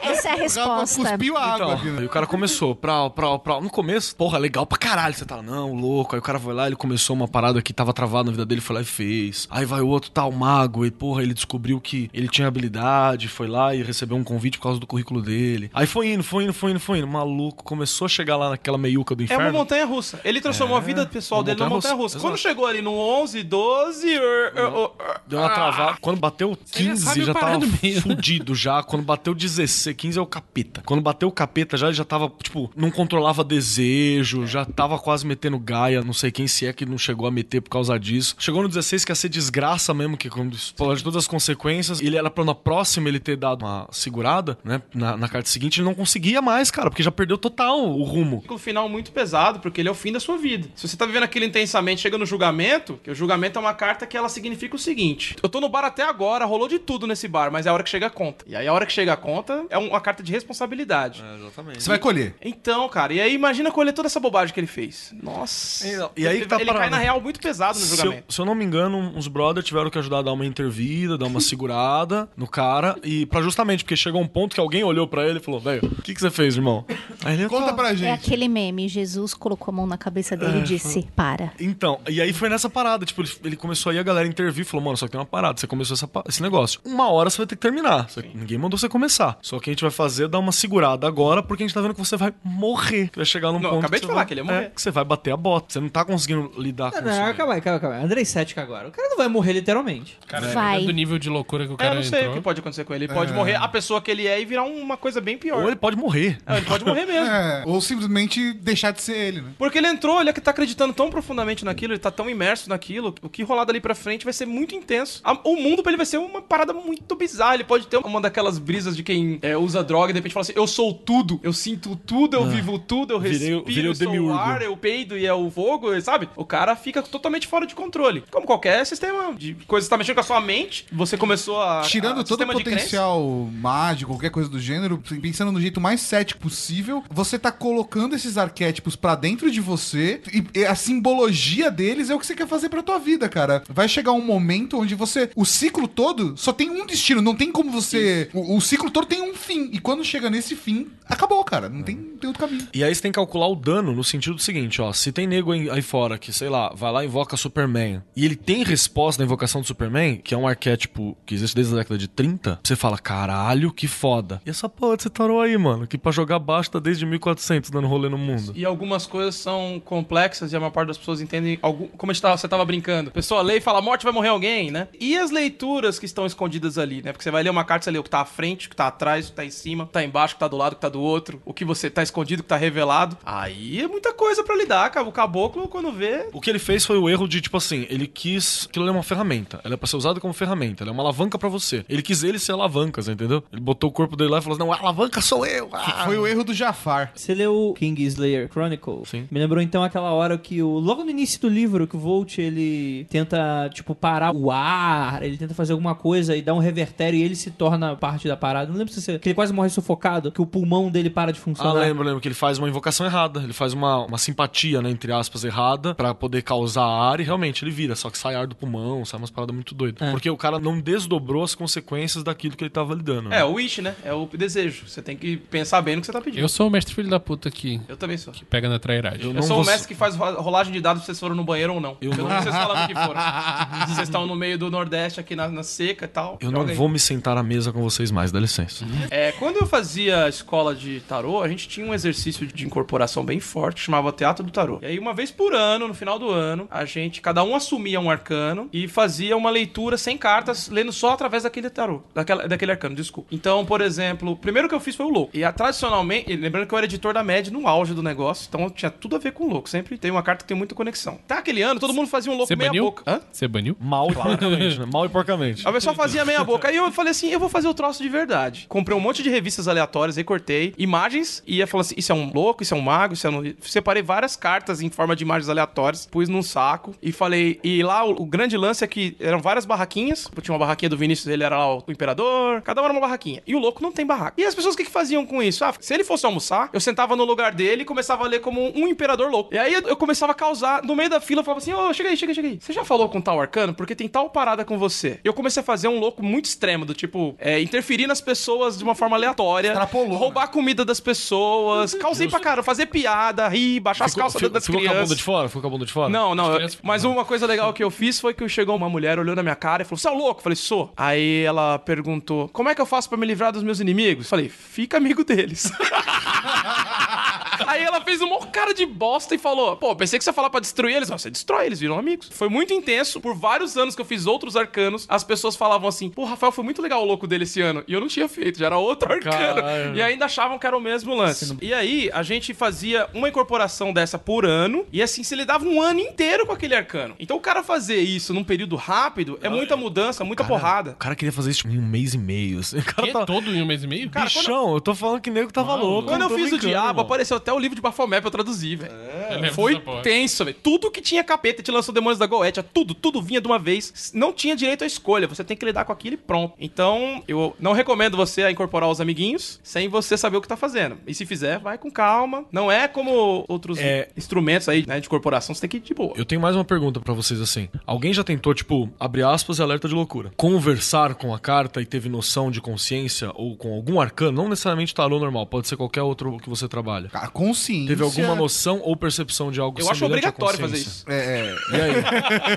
é, é, sei lá, é, consciência, não. Na minha leitura. Você cedeu o instrumento, né? É, é, mas na minha leitura é muito mais conversando com o processo interno, Tá. com o louco dentro de mim, não trazendo o louco pra dentro de mim. E Entendeu? quando vem um arcano falar com você, Aí- alguém que é um arcano te para na rua e começa. Porque você. É isso sim. É assim, jogou uma carta e fala assim: Eu quero falar com esse arcano. Você falou, não funfou, manja, clássico. Acho que não. Deu ruim, não Acho que funcionou. essa biribinha não explodiu. E de repente você pisa e ela estoura e te dá um susto. Deixa eu isso. descer e comprar uma Coca-Cola. E aí ele vem, te encontra num lugar e vem fala, alguém cara. falar com você dentro Não, daquela é tipo o rolê Alan Moore encontrando É, o- pessoas. o- Você Ou acha um você cara, atira. chega um cara em você, chega alguém. alguém. que você olha pra pessoa assim, você pode nem parecer esteticamente, mas às vezes aparece esteticamente, o que é assustador. Mas você- alguém chega e esse alguém, tipo, conversa na fonte, na energia, no rolê daquilo. E você fica, caralho, cuzão. No ponto de ônibus. Usando palavra-chave da carta, o que é mais bizarro. É, é- isso é meio assustador mesmo. Isso é bizarro. Rolou poucas vezes, mas é uma parada bizarra. É até comigo que não sou dos tarô, já rolou isso aí. Então é pra você ver essa parada de consciência. E pra brincar com isso também de novo, se você trampa com outras questões, sei lá, carta Sakura, uma coisa. Carta Sakura é bem legal pra começar, porque ela é pra criança mesmo, ela é uma coisa infanto-juvenil, assim. Então eu acho que ela é bem diluída. Nenhuma carta te mata. A carta mais perigosa é a carta do silêncio, tá ligado? Que acho que é o maior terror pra uma criança. É Fica você. quieta, filha da puta. É, então ela é uma das cartas mais pesadas, assim. A mãe agora tá pregando o quarto na, na do. No Fazendo a criança engolir, né? Que então é, é muito louco essa questão. Que você aproxima, você percebe uma consciência. E aí, velho? Da onde vem isso, né? Você não tem como comprovar, você não tem como ver. Quero então um pouquinho da visão de vocês, assim. Rafa, você falou desse. que você fez essa escola de tarô, assim. Como é que era mais ou menos essa visão, assim? Não era cabala, então. Como Não. é que era a parada? Era memorizar. Ah, isso aqui significa isso, vai ter que memorizar. É, acho que eu comentei com você pelas redes sociais que eu aprendi tarô umas 10 formas diferentes. Então teve ali o Rádio Banzaf, tentei. Ah, ok. Primeiro contato que eu tive. Depois falei com o Alex Alprin, que era editor do Sexto Sentido. A gente era amigo, trabalhava no mesmo lugar. Esse maluco tá vivo? Tá vivo, tá bem. Aí a gente trocou uma ideia assim, falei, eu tô lendo esse troço aqui, ele chega aí que eu vou te ensinar uma parada. Aí ele me ensinou um negócio bem diferente. Ele falou, olha, nem olha pra carta, vai só nos pauzinhos que tem dos números romanos. Como assim? Aí ele falou, ó, olha, o Marcelo, por exemplo, quatro, são quatro pauzinhos, faz diferença. Aí ele falou, um é um, um indivíduo, dois são duas pessoas que se conhecem, três, essas pessoas geram um fruto. Quatro, são os quatro alicerces de uma casa, mas ela ainda não tem teto. Cinco, é que você colocou alguém dentro da casa. Ela não é mais uma casa, ela é um templo. E vai. E vai até o 10, até o 20, e é muito Ah, interessante. fez uma operação de interpretação através Ele falou, me ponto. ensinaram assim. Eu fiquei, caraca. Aí, bacana, guardei. Mas ainda não achei o suficiente. Tem um amigo que chama Felipe Caselli. E a gente se conhece por rolê de quadrinhos e tal. E começamos a conversar de. Ele, na verdade, foi o cara que me falou: olha, eu tava escrevendo uma história em quadrinhos, primeira história que eu tava escrevendo de terror, e a história me afetava. Eu escrevia a história, eu sonhava, passava mal. Eu ainda não mexia com nada. Então, eu tava saindo de uma fase de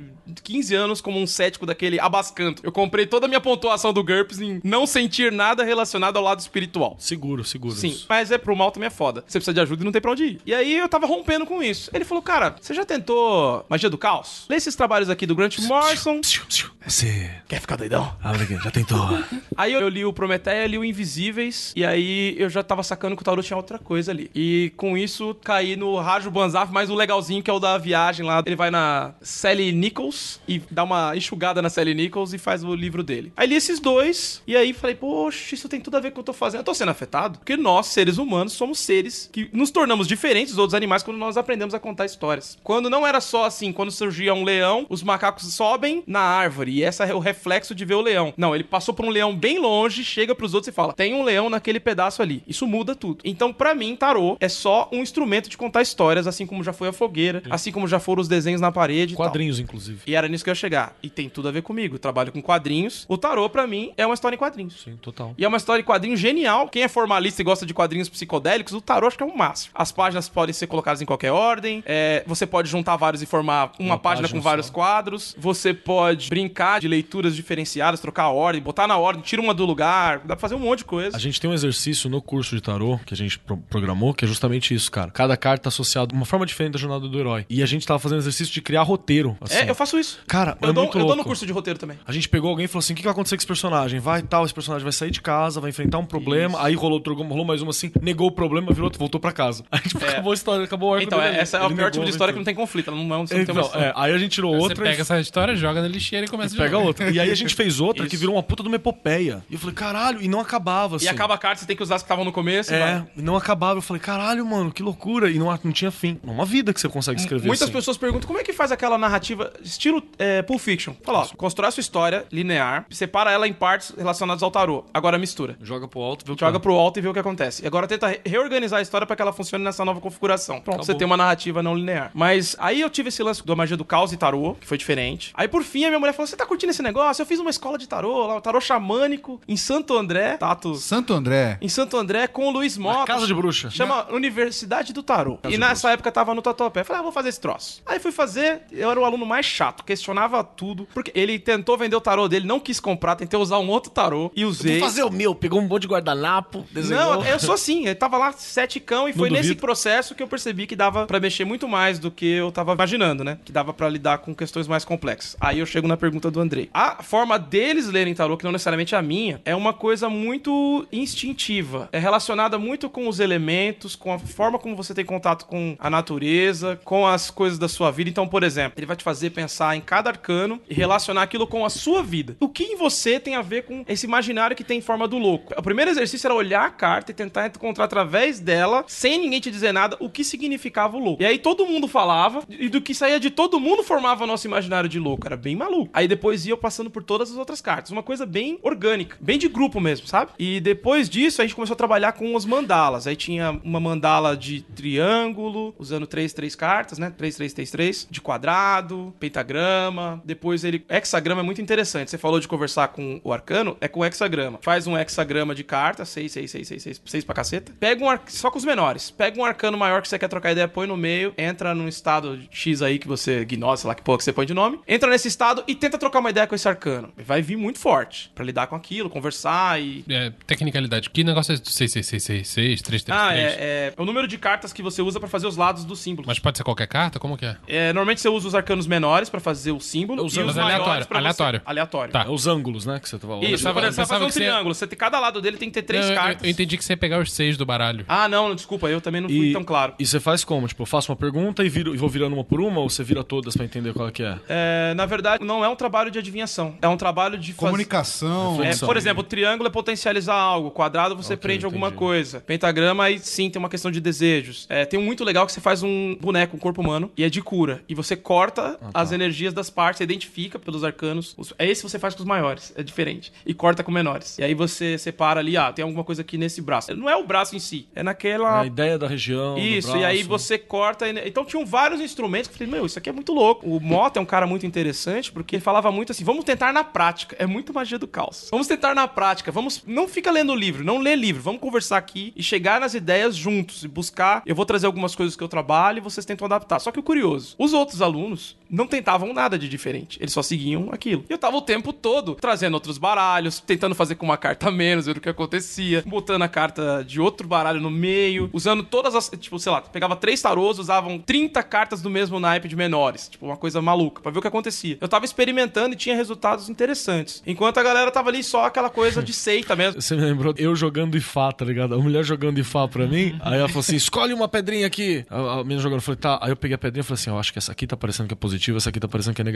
Aí eu trocava a mão, tá ligado? Na hora você fazia uns truques. Ela, não, não deu, tem que jogar de novo, tem alguma coisa errada. Aí eu assim, e ela não via, tá ligado? Mas Aí- é legal que ela tinha percepção. Então, eu tentei umas quatro vezes dar um golpe e ele falou, volta de novo. Aí trocou. É, Mas então- era isso mesmo, essa coisa de testar, de ver se tá valendo. Isso, né, e aí depois prova. a gente passou por um processo de iniciação, que teve uma morte simbólica, teve todo um trabalho mágico, e aí a gente começou a fazer trabalhos usando umas coisas que tava conversando com o Tato, usando objetos, tipo, vamos usar sementes, vamos usar plantas, fazer uma refeição em conjunto, trazendo uma refeição que te representa, umas coisas bem xamânicas mesmo. E aí tinha um trabalho todo de xamanismo com tarô, de incorporar a carta, de usar, por exemplo, está no seu trabalho, eu preciso lidar com uma determinada situação, eu incorporo um elemento do mago, uso, depois bano e descarto, sabe? Tipo, você tá usando como se fosse uma caixa de ferramenta mesmo. Então era bem interessante, bem diferente e nunca foi falado de cabala no curso. Então quando eu vejo as pessoas falando de cabala, eu falo, ok, você tá falando de cabala, não de tarô. Tarô, ele é como andar de bicicleta, você pega ele e lida com ele até entender ele. De todas essas formas que eu aprendi, que eu tive acesso, eu comecei a inventar a minha. Então tem um híbrido de tudo isso daí. Às vezes eu uso o lance dos pauzinhos, outra hora eu uso só a cor, eu olho a carta, vejo a cor e já falo. Então eu acho que é legal no Esse tarô. sou eu que não entendo nada. Mas é assim que tem que usar. Eu acho que o tarô ele tem que ser uma coisa muito orgânica. Pra quem você tá lendo, pro que você tá fazendo, você responde de maneiras Mas, diferentes. Rafa, des- desculpa te interromper nessa, cara. Eu concordo plenamente com tudo que você disse. Nós temos histórias diferentes, mas complementares. Ambos começaram em Santo André.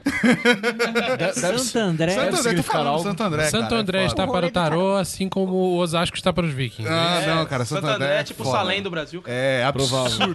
Inclusive tinha aquela casa de bruxa que tinha um castelo com cabeça de bruxa, tinha Não com existe chapéu mais? de bruxa, né? Tinha. É, não, mais? não existe mais, isso não existe mais. Virou uma universidade, depois uma pet shop, sei lá. gênero. é, mas recomendo, inclusive, que vá para Paranapiacaba. Agora, eu concordo plenamente com as coisas que você tá falando, mas eu acho que as pessoas têm que ter alguma base. Tipo, não é só chegar e ir sentindo e batendo. Pa- Então. Particularmente, particularmente, eu acho que. Porque senão aí vira a galera jogando banco Eu- imobiliário. Mas eu não tava sozinho. Havia alguém instruindo a gente. Não, eu só quero falar o seguinte. Eu tô- tô pontuando pra trocou a galera figura que tá do ouvindo. livro pela figura do Isso, instrutor. é, Era alguém que tava parasitando. É, eu tô pensando só no cara que tá ouvindo aqui, a pessoa que tá ouvindo o podcast, fala, ah, então é é modo foda-se. É que eu acho que a é. melhor maneira de aprender tarô é de forma oral no bom sentido. Sim. É com alguém te passando alguma coisa assim, te É explicando. você sentido. chupar até vir pra você. a- o É, delícia. dá pra aprender da forma oral, mas não sei se é a melhor. Lambe a carta. É, é dá, dá pra fazer, se depende. Se você for sinestésico, Não é?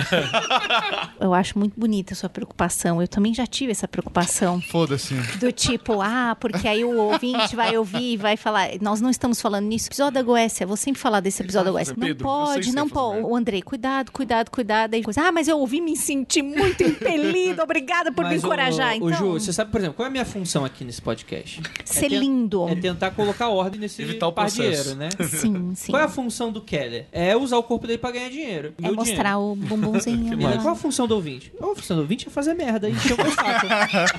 então eu já tô Beijo, acostumado. Então, e só pra casa. continuar assim, você pode fazer isso, meter o louco, que nem o Rafa tá falando? Pode. Talvez você até descubra um ótimo método divinatório. E- Ou um método de não, não fazer mais. É. Mas tu tem culpa segurar o BO? É outra parada que eu acho que ela é importante. Você pode entrar em qualquer buraco, bicho, mas tu tem culpa pra segurar o BO. Tu pode andar em Osasco às três e meia da manhã sem problema nenhum, no meio da rua, chacoalhando nota de 100. Tu tem culpa segurar o o BO? lance é saber o truque das ruas, né? É, você tem- se você não tiver culpa segurar o BO, não, não se inventa, né, mano? Mas eu gosto da ideia do que você falou, Rafa, de, tipo, da oralidade e de trocar experiência. Eu tenho ciclo de tarô de dois em dois anos. E aí, curiosamente, eu fui até olhar quando que a gente gravou o Trageek sobre tarô e quando que eu fiz o Futurologia e faz exatamente dois anos. Saudades, cara. Então, realmente, ainda continua batendo essa parada de dois em dois anos. E a gente, toda vez que a gente conversa sobre tarô com outra pessoa que joga, que conhece, às vezes você descobre um método diferente, uma estrutura diferente, e aí você testa e fala, putz, isso aqui funciona super pra mim, cara. A parada do oculto do Keller falou, pra mim funciona bastante. Quando eu jogo, eu jogo um sistema extremamente simples, e aí eu comecei a descer as cartas do oculto, do oculto, do oculto, do oculto, do oculto. No Futurologia, eu fazia um oculto só, mas dependendo da situação, dá pra você colocar dois, três, Explica o que era funciona. futurologia. Futurologia, sim, é uma atração que eu fiz alguns vídeos no canal da Rede Geek no YouTube, onde eu tirava, eu jogava tarô pra ferramentas, pra celulares, Lançamento consoles de videogame. Preveu a Nintendo lá, o sucesso da Nintendo. do Switch. Então eu acho isso bem divertido, cara. Que a cada dois anos isso acontece, essa troca de experiências enriquece muito, porque você às vezes conhece alguma coisa sobre tarô que não, não tinha ideia que dava pra ser. Mas né? sabe por que que ele é fácil de aprender de forma oral? Porque ele é sobre contar histórias. Ele não é sobre um- um- só sobre simbolismo. Simbolismo é parte de contar histórias. Ele é sobre conversar. É importante a gente, vocês estão falando muito disso e é muito real. É muito importante quando você percebe que você desenvolveu uma relação plena com qualquer oráculo que você esteja. Agora eu tô falando qualquer oráculo porque eu não sou do tarô, né? Mas que Mas o você. tarô é de você. É, será? Que ele me quer? Eu acho que ele não me quer, eu tenho muita dificuldade com ele. Mas é, você percebe que você tem uma relação full com aquele negócio quando você inventa os seus próprios é, métodos. Você eu tem acho que né? sim, sim. Porque aí você fala assim, poxa, eu conheço tão bem isso aqui, eu já experimentei de tantas formas, e aí as pessoas ficam, como o Rafa falou, né? Às vezes fica, poxa, mas no curso é assim, bababá. Se você. E é uma coisa de experimentação e de construir regra. Se você tá construindo regra, nenhum professor tem que chegar pra você e falar assim, ah, mas tá errado, tá fazendo tudo errado. Não, se você tem uma regra e se você sistematiza algo, gente, as coisas não brotaram Cara, tal eu- qual anõezinhos da terra, né? Eu, eu gosto muito disso, porque assim, isso é muito contramão do discurso que geralmente se fala sobre esse tipo de assunto, né? Porque, tipo, é, geralmente é, siga a regra, me obedeça, toma esse dogma aqui pra você. Ah, o que acontece se eu não pode? Ah, não pode, vai dar errado, vai dar merda, você vai morrer. Eu acho muito interessante isso, A, porque a pra gente já mim- falou isso, inclusive, nesse programa. Vai dar merda, você vai morrer. Seja o bom senso. Sim. Então, Essa é uma... só que aí, por exemplo, eu olhei pra um e o cara falou, não, com toda certeza o cara vai morrer. E eu olhei pro outro e falou, não, então, pode morrer, mas pode ser um outro ciclo e pode renascer uma outra coisa. Então, tipo assim, toda vez que a gente tá discutindo magia e esse tipo de coisa, que afinal de contas esse é um podcast sobre, o que eu acho mais bonito é ver que como cada coisa funciona pra pessoa e ver que a parada dá certo quando se torna personalista a prática. Sim. Do tipo, você encaixa a tua parada e aquilo funciona com uma maneira que só funciona pra você. Você pega o Isso- universal e transforma em individual. Exato. E pra mim é onde que a chave vira, sabe por quê? Porque em dado momento o cara pode ser até fodão, mas se o cara tiver só seguindo aquilo que disseram pra ele, aquilo vai funcionar de maneira limitante. Ele é um repetidor de fórmula. Ele é um seguidor, ele não é um caminhante. Aquela coisa, o caminho do Ai, Crowley que- é o caminho do Crowley, o caminho do Bardon é o caminho do Bardon. Se você é um bardonista, parabéns, mas você não tá É criando. aquilo que é, tá muito pra. Às vezes, alguns ouvintes entram em contato com a gente, é aquilo que falta muito pra pra pessoas que estão começando, que é tipo assim, essa coisa de. A gente usou um termo, como é que era? Que você precisa de. Você precisa de confirmação. Brio. Não, não é brilho, não. Não. Acho justo. A pessoa precisa de uma confirmação. Ah, Kelly, De um viés. deu certo pra mim? Vê esse resultado. Tipo Hum. assim, o, o Você cara... receber a chancela de alguém. é Exatamente. Ou, ou ainda pedindo prova. Preciso, mandaram mensagem Olha. assim, falou, Kelly, eu preciso de uma prova da verdadeira magia. Falei, ah. Não, mas só pra completar, tipo assim, a pessoa, ela não dá tempo da parada oxigenar. Ela não dá tempo dela experimentar. É, cada um tem ela seu não tempo, dá tempo né? de nada. Ela quer. é- Deu certo, não deu certo. E agora? E vai. E É muito. E é, um, Imediatista. é, e é um paradoxo muito engraçado, porque o que, que é super popular hoje, o que, que todo mundo quer experimentar, é a magia do caos. Obviamente que você tem um equilíbrio, não dá pra você tirar as coisas do buraco, mas também não dá pra você pegar aquilo e ficar fazendo só aquilo o resto da sua vida. O mago de caos que... gosta de, de coisa, estrutura e esquematização, né? Exato, e aí quando você fala pra pessoa, você já descobriu o seu jeito de acessar isso? E a pessoa fala, mas tem como? Eu dei o curso de magia do caos lá no na SP fantástico. Fantástica. Recomendo. E foi muito louco que a galera falou assim, gente, Zoskia, o método do Spare. Aí a galera, sim, eu falei, os 40 servidores do Tommy Kelly, sim, tudo isso é da hora, é, não é magia do caos. Aí a galera, como assim? Magia do caos. Isso foi criado através do método de magia do caos, mas eu, ele é Zoskia, Zoskia. 40 servidores é 40 São servidores. sistemas fechadinhos São sistemas e fechadinhos que não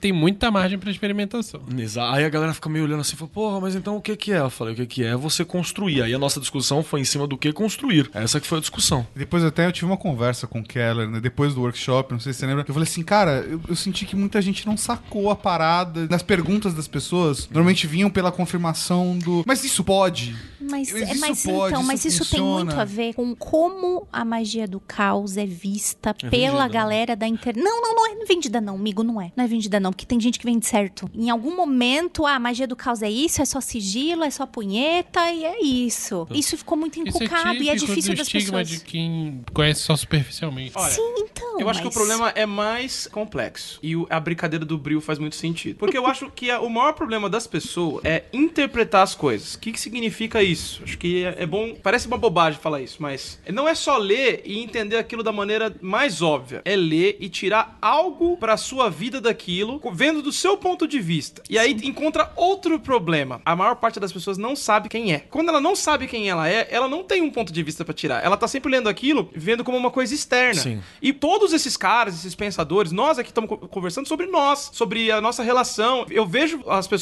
falando sobre magia, no caso a gente aqui, e eu não faço a mesma coisa, mas me identifico com as sensações, me identifico com as posturas e com os processos. Eu acho que o maior problema, você que tá ouvindo aí, é para um tempo e tenta entender. entender quem você é, qual é o seu perfil, que tipo de pessoa você é, o que, que você gosta, o que, que você não gosta. Quando você tiver uma relação com a espiritualidade, a magia, sei lá o que for, você vai perceber que boa parte daquilo tava em você, mas você não tinha sacado. Eu acho que é aí que é o ponto de virada. Quando alguém fala um negócio, você fala, ué, mas eu já fiz isso na quinta série, fazendo tal coisa, e isso que é sigilo? Que é o que a gente tem aqui toda hora, né? Quando a gente explica o que que é a, a gnose. Não, eu- foi- só desculpe interromper, Nossa, mas foi exatamente o que eu falei um pro livro. Keller. Quando acabou, eu acho que eu falei assim, cara, eu tinha lido muita coisa, puta, eu gosto pra caramba tal, eu gosto muito de estudar isso. E aí eu vim que- fazer o workshop porque eu, eu queria sacar se tudo, porque assim, se era uma vaidade minha do tipo, não, mas eu já conheço tudo isso, ou se de fato eu tava certo em relação à parada. Eu tava com medo de estar me enganando. E eu falei, caramba, é exatamente o que eu. Então tá bom, então tá, valeu. Então o caminho não tá, não tô- não tá então tá errado. valendo. né? Foi, foi legal conhecer isso.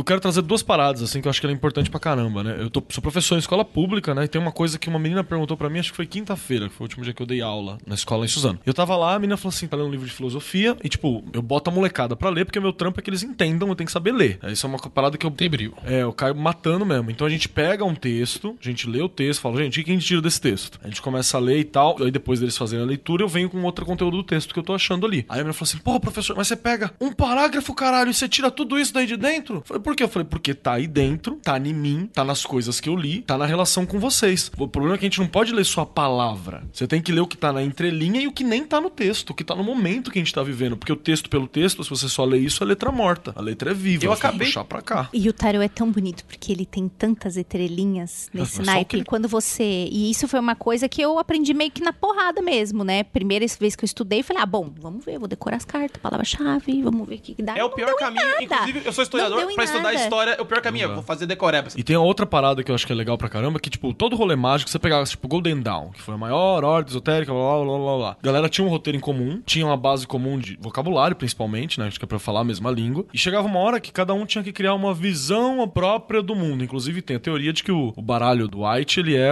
Teoria não, é fato. Ele é a forma dele que ele vê a realidade, que ele vê o mundo ali, aquilo ali é a É interpretação o dele. TCC dele. É o TCC dele dessa parada. Assim como a teoria, essa é uma teoria, de que o Prometeia é um dos TCCs do, Morris, do, do Muro até um ponto, e o Invisíveis é um dos TCCs do Morrison. O mais legal é quando você termina isso, você chega no brother e você fala assim: esse é o meu mundo, deixa eu ver o teu. E aí você faz essa troca de mundo, tá ligado? Deixa eu ver. Aqui tá o meu, deixa eu ver o seu. Cara, é do caralho. Que gostoso. To- Todo menino fez isso em algum momento.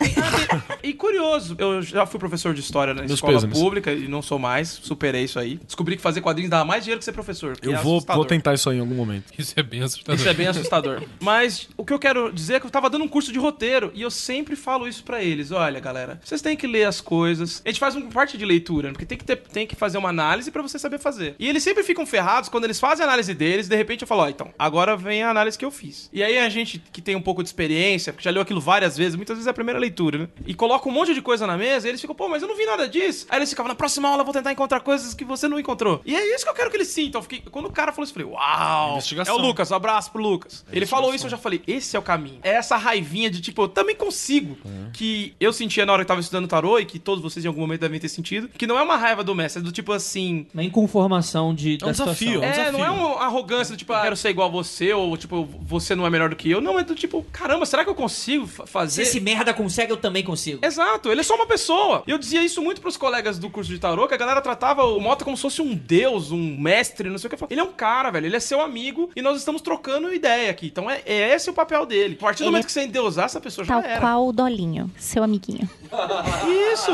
Então não endeusa nada, cara. Olha, o segredo de boa parte das coisas que você tá ouvindo, é, as pessoas falarem, os livros, as práticas, tá em você. Muita gente faz magia o tempo todo só por viver. É aquela pessoa que sabe ver o lado bacana das coisas e o lado ruim do que precisa ver o lado ruim. Já viu aquelas pessoas que não falam, mano, esse cara tem muita sorte, tá em todos os lugares na hora certa. E muitas vezes o cara não tem, ele tem uma atitude bacana na hora que surge uma oportunidade. E isso é magia, isso é lidar com o mundo é, de uma maneira interessante, de uma maneira nova. Ele E tá. você não carrega, e você não carrega seu grimório só com os livros do Paranauê. Você carrega através do que você carrega na sua biblioteca como um todo. E aí você começa a conectar a parada. E acho que esse é o ponto principal, sabe? É você realmente se conhecer melhor, encher a sua biblioteca e é você assistir, sei lá, cara, programa popular na TV aberta e depois ouvir um Mozart e conectar todas as pontas e conseguir entender É, as achar que magia, tipo assim, é só você ler um contexto de alguém da Europa do século XVIII e ignorar completamente a vida, tua vida à tua volta, né, cara? Outra coisa sobre mestres, né? E endeusar. Na hora que você endeusa uma pessoa e fala, pô, esse cara sabe tudo, você tá ignorando o fato de que esse cara teve uma caminhada particular até saber tudo. É verdade. E, cara, você nunca vai ser que nem esse cara se você não tiver a sua caminhada também. Então você precisa ser um cara como este cara. Você não Isso. tem que ser esse cara. Esse Pelo é o amor de grande Deus, né? lance. Você tem que trazer coisa nova pro mundo. Essa nunca é a vai parada ser da magia. né? equiparável se você não passar o mesmo perrengue que a pessoa. Sim, a parada da magia é você manifestar uma coisa que não tá aqui, tá do outro lado, você tem que trazer pra cá. Você tá criando oportunidade, criando isso. E eu acho uma coisa muito legal da penumbra, puxando uma sardinha pra meus amigos da penumbra aqui, esses bonitinhos. Isso aí, ano que vem eu vou aumentar o... O achievement. O achievement, é. É que tem uma parada muito legal que a penumbra tá aos poucos começando a investir em algumas coisas de ficção. E aí quando você vê pra dar uma olhada, tipo, o livro dos mitos modernos. Por que você não citou o Calciferou Martelo das Feiticeiras? Tem Porque três. já é um sucesso. Você citou o que não é meu. Você tem problema comigo?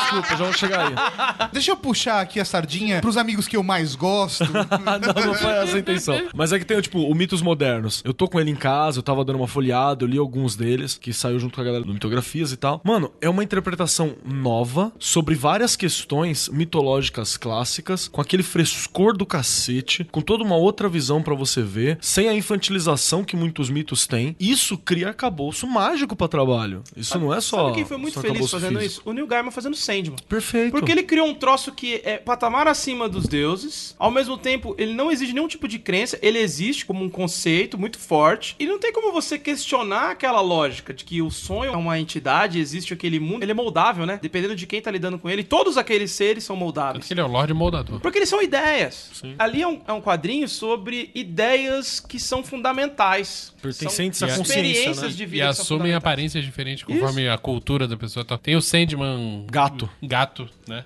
É genial. Tem o Sandman Flor. É. Tanto que eu acho que ele gastou todo o mana ali e agora ele tenta fazer aquilo, ele pega um pedaço do Sandman, repete e lança uma obra nova. agora ele é uma sombra de si mesmo. É, mas assim, faz parte. Eu acho que ele já fez algumas coisas legais, mas perto do Sandman não, não tem nada que. Porque quando você tá lendo Sandman, você tá fazendo um processo mágico muito intenso. É, de conhecimento. Porque ele te leva pra vários caminhos, né? Um dos quadrinhos que eu leio com os alunos é o 24 Horas. Aí peço pra eles lerem, ah, um quadrinho violento, tem não sei o quê. Ele faz aquela leitura e falei, não, é. Esse quadrinho é sobre escrever. Aí eles olham pro outro assim, é o melhor curso sobre escrita que você pode ter num quadrinho. É uma. Olha, como assim? Bom, Veja a primeira parte. É uma pessoa, que é a- aquela mulher que trabalha no lugar, e que ela é uma escritora que não põe conflito pros personagens resolverem. Então todas as resoluções são: Fulano casa Deu com Beltrana certo, e é, é. feliz. A, a moça que é lésbica, ela esquece disso e arruma um cara e dá tudo certo. E isso não traz nenhum tipo de prazer pra quem tá lendo. Aí, na sequência, ele fala: agora eu vou mostrar o que um escritor de verdade faz. Entra um cara que começa a manipular as pessoas de verdade, como aquela moça queria. E até quando ele dá algo pra essas pessoas de positivo, é uma tortura. Até quando ele faz elas sorrirem, curtirem as, as coisas que ele tá emulando, no fundo você sabe que algo ruim vai vir na sequência. E é isso que um bom escritor faz. Ele manipula você junto com os personagens. E não tem dó deles, eles são ferramentas pra contar a história. E, e, pô, e nenhum aluno tinha sacado isso. E depois eu fiquei, ah, isso deve ser uma brisa minha. Tava lendo uma edição especial e tinha um texto da Karen Berger, que é a editora, todo o selo Vertigo, incluindo as coisas que saíram antes, Monstro do Pântano, V de Vingança. É a mina que fez a diferença no E que mercado.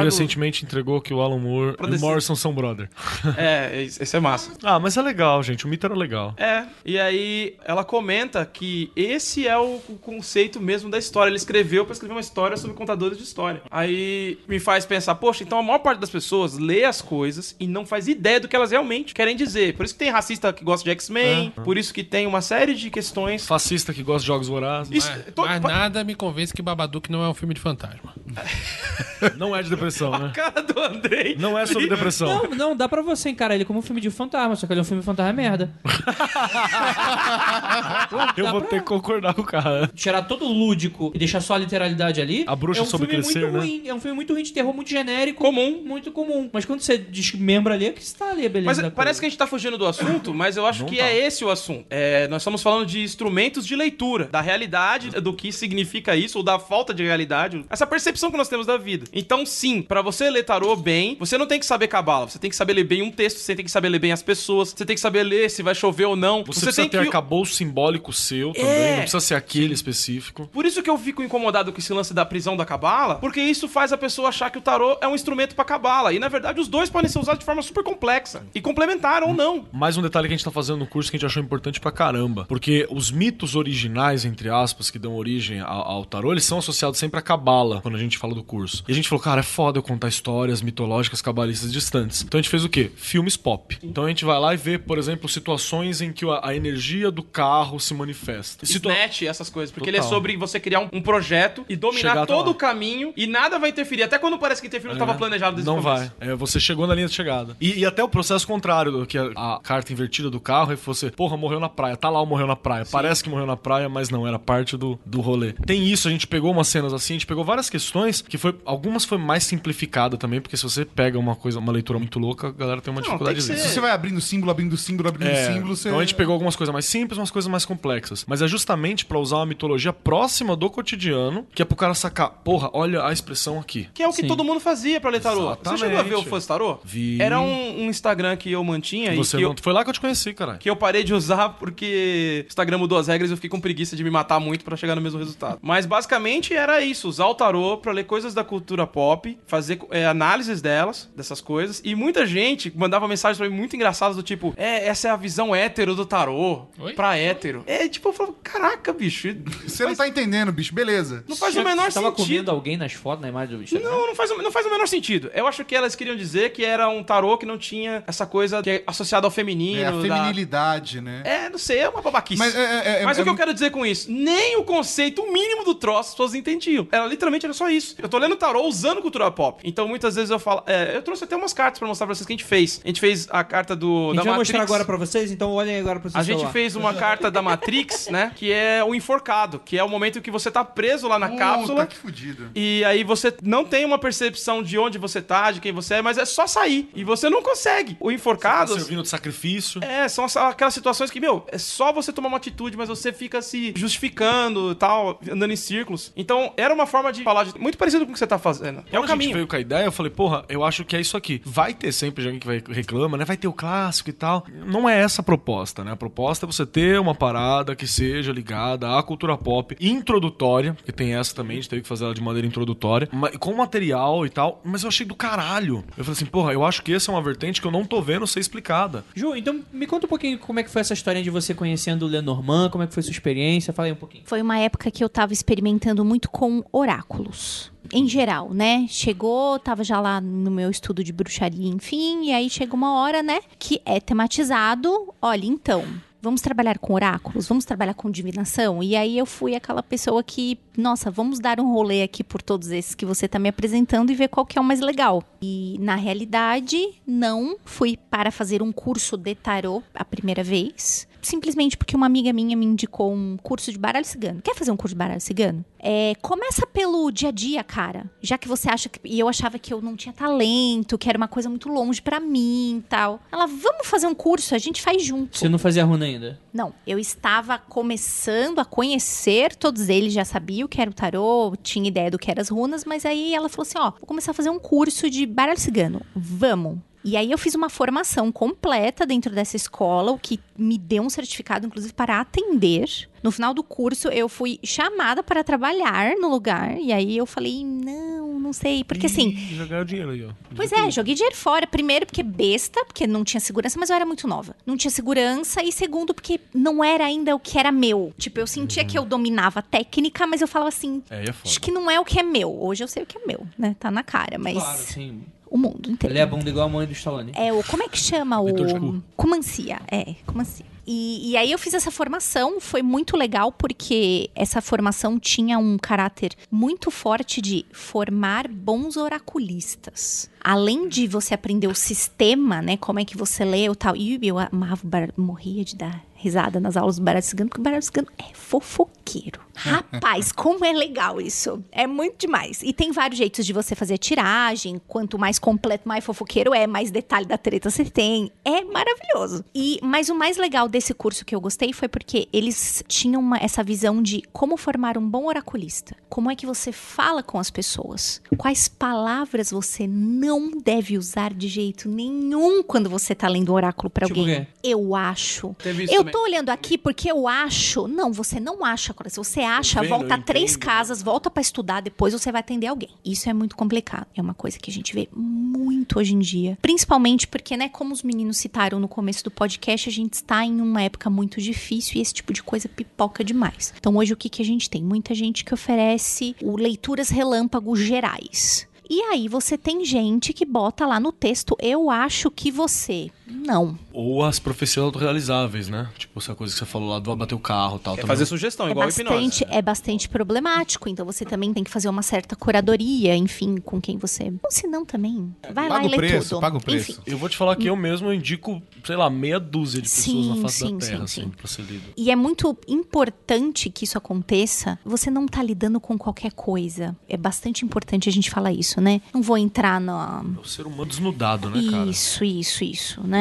Muito importante dizer que isso não substitui terapia, psicólogo, psicanálise, que é uma coisa bastante grave que de vez em quando eu vejo por aí. É, é importante também a gente falar, não quero entrar no rolê da uberização do trabalho, mas assim, tem muita gente que tá querendo fazer isso, oferecer esse tipo de trabalho como um side job. Isso não é ruim, tá? Por favor, antes que vocês comecem a me apedrejar. Faz o que tu queres, porém, você precisa ter muito claro que você tem uma responsabilidade bastante grande em mãos. Mesmo que você faça um bagulho muito aberto, né? E aí é problemático, e é muito bacana esse negócio, e o Rafa tava falando aqui em off, né? Que ele também fez no curso de tarot dele, também teve esse lance de aprender como se portar e como passar a mensagem, porque, gente, eu vou dizer uma coisa com quem trabalha com isso. Às vezes, e quando eu digo às vezes, eu tô sendo bastante legal, tipo, é quase 50%. É muito mais como você passa a mensagem Sem do dúvida. que a mensagem em si, tá? Então, quando você trabalha, por isso que é um caminho que você escolhe trabalhar, você sabe que você vai se fuder um bocado e que não é pra qualquer um, infelizmente. Eu tive uma experiência recente, eu fiz dois cursos de hipnose. E assim, eu fui. Eu só não fui cético porque eu já tinha uma pessoa da minha família que precisou fazer. Estávamos procurando terapias pra melhorar uma, uma depressão que parecia que não tinha fim. E aí ela fez um, um processo de hipnose, regressão, lidar com algumas quest- questões traumáticas. E aquilo foi quase formatar o HD de um computador, de repente ele tá novo. Então deu, Deu uma um defrag. deu uma oportunidade, não foi uma formatação mesmo. Porque um dia aquela pessoa, os ombros caídos, aquela expressão derrotada, e no outro dia era aquela pessoa de 10 anos atrás. Então foi uma experiência muito impactante pra mim, apesar desse termo estar sendo usado insuportavelmente, né? Mas foi muito marcante. Eu falei, eu, como bom magista, falei, eu tenho que aprender esse troço. Vamos ver o que é isso aí, né? E fui fazer lá o curso. Primeiro curso é, era de dois dias. Fiquei, tá bom, vou fazer. Em uma manhã, eu já hipnotizei um cara de fazer ele ver o que não existia. E vou deixar um pouquinho mais claro onde eu quero chegar. Primeiro ponto que eu percebi assistindo a aula. A hipnose tem uma relação muito próxima a quando você faz um trabalho de magia, que você medita, mexe lá nas caramunholas, altera alguma coisa e segue em frente. É muito parecido. Inclusive, quando tentaram me hipnotizar, não rolou. Tentaram várias vezes e eu só ouvi assim: não, não vou, não pode. Eu ah, vou, tentava tirar meu nome, não. Seu nome é fulano de tal. E detalhe, boa parte das pessoas não tava ali pra aprender a hipnotizar, tava ali pra ser hipnotizado. E aí eu fiquei pensando, poxa, por que, que eu não tô sendo hipnotizado? E aí, no outro curso, eu pensei, quem que tá falando isso? Pô, eu ponho defesa na cabeça, sou eu. É o meu antivírus mágico aqui. Então o que, que eu fiz? Quando alguém ia me hipnotizar pra fazer um Você exercício. tinha que desligar ele. Eu tinha que falar o nome mágico e falar: olha, esta pessoa pode me hipnotizar até dentro desta regra X. Eu mesmo assim ainda deixei ali. Já que tá funcionando, não vou quebrar. E vai ser só por essa experiência em si. Eu falava tudo isso mentalmente pra mim mesmo. Aí eu permitia que o cara fizesse essa experiência de hipnose comigo. E ainda com aquele troço assim do tipo: isso você não deve lidar. Duas coisas que eu percebi. Uma, boa parte das pessoas, só tanto pra quem tá lendo quanto pra quem quer aprender, não tem uma postura adequada. Quando você vai hipnotizar alguém, o processo de hipnose começa assim: sou hipnotista. Começa dizendo o que você faz. É muito semelhante com a leitura de tarô, no sentido de que você reforça o ciclo de crença do que tá rolando com, com provas. Então você mandou duas, três coisas que a pessoa é, acreditou, ela se permite viver a experiência tarô. E aí você tá fazendo a leitura, e você deve ter sentido isso com runas já. Aí ela se permite curtir aquilo. Porque no geral a gente se defende desse tipo de coisa, de se abrir. É, outra coisa que me incomodava muito, muita gente era muito fácil de ser hipnotizada. Muito fácil assim, ó. A gente tava na segunda aula, ok? Então, ou seja, não sabia fazer a coisa direito. E tinha uma moça que ela era sonambúrica, que fala que é um- uma pessoa que é facilmente hipnotizável e chega em altos níveis de, de alucinação e delírio. Ela tava do outro lado da mesa, a gente fazia um, um sinal de que a mão dela ia estar grudada e grudava. A pessoa não pode ver um filme. A pessoa tá nessa situação, ela não pode tão ouvir uma piada. né? Essa é a criança que assistia ó, Ninja Americano. Cara, essa pessoa não pode fazer uau, nada, uau, cara. Todas as experiências que ela tem como ouvinte, telespectador, vamos dizer assim, de forma, pa- aspas, passiva, interferem nela plenamente. Então, se alguém chegar pra ela e falar assim, você é um, um lixo de pessoa, desculpa falar isso pra você que tá ouvindo, você é um lixo de pessoa, você é um derrotado, não consegue fazer nada, ela acredita e vai ser. E, e o pior é que as coisas bacanas não entram. É mais... É, como- Essa é a parte mais difícil. então, a hipnose, ela achei bem interessante, porque basicamente ela é uma meditação em que eu coloco a pessoa em estado de gnose como se eu estivesse empurrando o carro dela. Então, basicamente, você dá um pau na cabeça da pessoa, tem um lance de hipnose e fala assim: quanto que é? Cinco vezes azul. Pá! Já era, a pessoa já tá dentro. Porque você deu um bug e quem consegue responder com o número ainda tá com a defesa ligada. Quem não consegue já entra. Não, ou é sinestésica.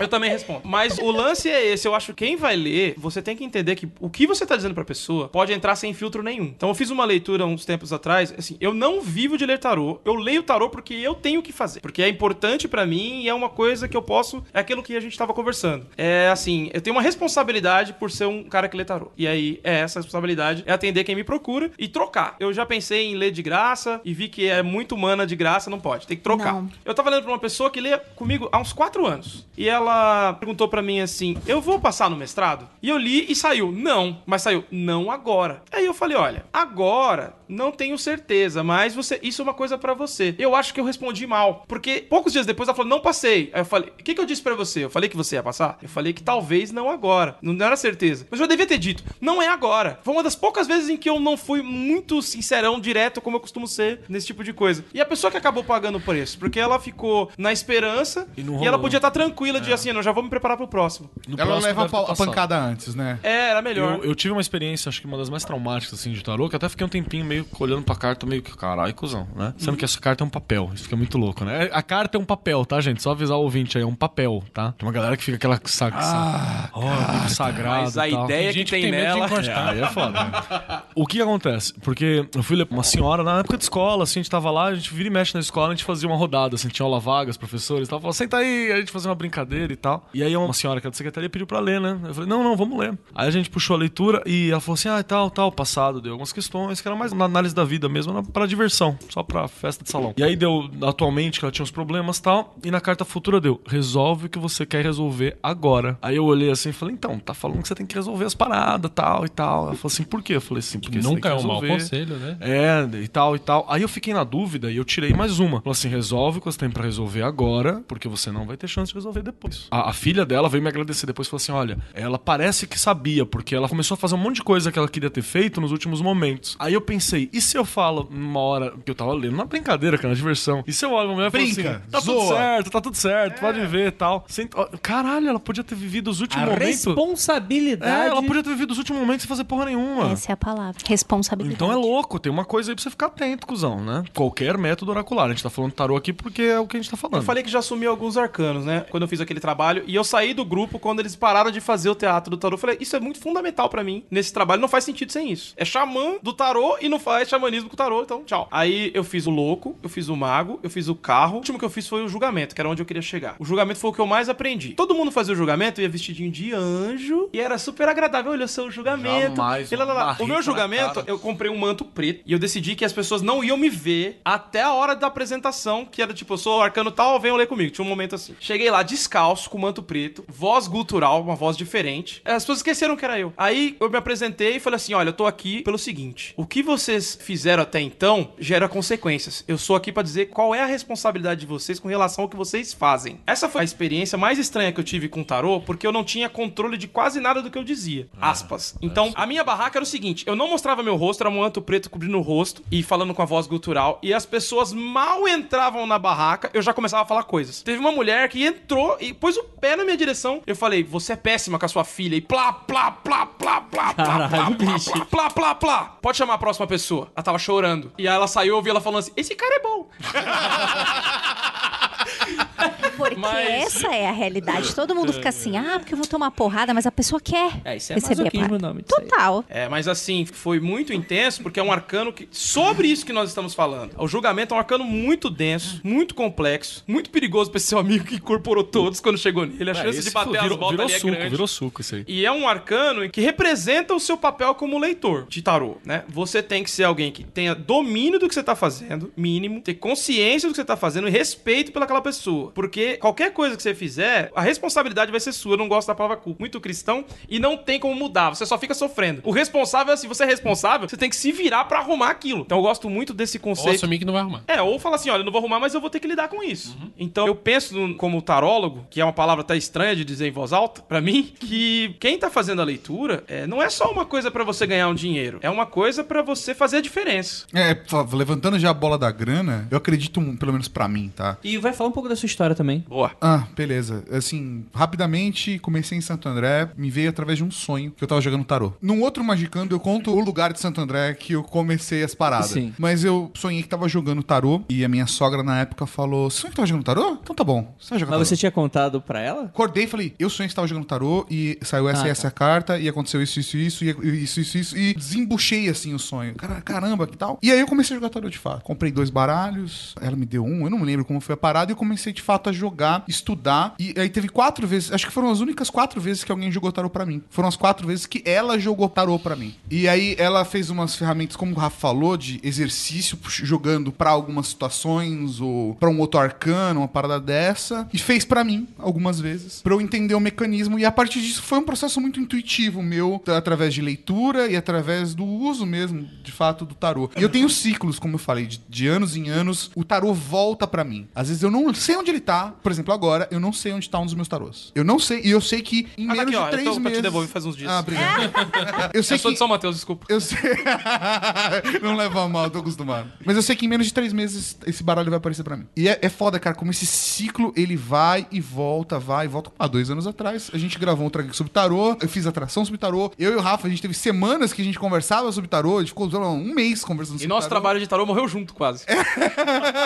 É verdade. Começou quase junto e morreu quase junto. Então, assim, a minha relação com o tarô foi sempre assim. E é meio maluco, porque desde então, essas quatro jogadas de tarô, ninguém nunca mais leu tarô pra mim. Sempre fui eu. Então, às vezes as pessoas estranham quando eu falo que eu leio pra mim, porque tem muita gente que não gosta. Tabu, mas tem aquele medo de se autoconhecer e lidar com seus boicotes. É tabu. Eu não tenho. Pra mim, o melhor rolê de ler tarô só quando eu leio. Porque às vezes a carta mostra uma coisa que eu não quero ver. E aí é que o negócio é legal. Tipo, pra mim, eu acho a parte mais divertida. Eu sou filho da puta que eu faço terapia com nota. Porque se alguma coisa acontece e me incomoda, eu anoto e levo na terapia e falo, eu quero trabalhar essa porra aqui, ó. Eu quero lidar com esse problema. Porque eu acho que essa é a pegada mesmo, de verdade. Queria levantar a bola da grana. Pra mim, quando você não cobra nada, você tá prestando um serviço de uma forma até espiritual, saca? E acho que tem até esse negócio que você pode canalizar. Se tem uma troca, se eu tô recebendo um presente pra fazer, e pode ser um presente, pode ser uma flor, não importa. Mas se tem uma troca, é um bloqueio. Na minha percepção, na minha leitura disso, é que é um sistema de defesa. Parada rolar dentro de um canal que eu estou disposto a fazer. Então, essa é a minha leitura. Eu sempre jogo presente. E pode ser um beijo, pode ser um abraço, pode ser simbólico, mas tem que ter um presente. Mas eu nunca joguei por grana. Cara, eu tive uma fase em que eu cobrava e me sentia mal. Achava uma espécie de sujeira, sabe quando você tá sujo, assim, tipo, fazendo um negócio errado. Só que eu percebi, é uma doação muito complexa de você mesmo. Às vezes eu termino uma leitura e essa leitura te faz pensar muito em coisas que você tá fazendo. Se você não cobra, você tá, você tá dando um pedaço de você ali. Você tá. É, alguém vem e morde sua alma, sabe? Tipo, É que você se expõe mais. Você se expõe Não acho. muito, você não se acha? Quando tô lendo pra cobrando ou não, é que assim, quando eu não cobro, é porque alguém que já fez muito por mim. Eu não é que eu não tô cobrando, eu que tô devendo. É, não precisa ser grana. Eu já fiz leitura que eu falei assim, porra, faz isso pra alguém, é, quebra Pros- um galho, ajuda. Isso é. aí. Pros meus melhores amigos, eu só leio Uma assim, boa. tipo, chega aí. Fica em crédito da Isso. cerveja, fica qualquer coisa. Mas dizer se expor, não pro outro. Mas tem. Se expor pra você mesmo. Pode ser. Quando você tá lendo, você tá se abrindo também.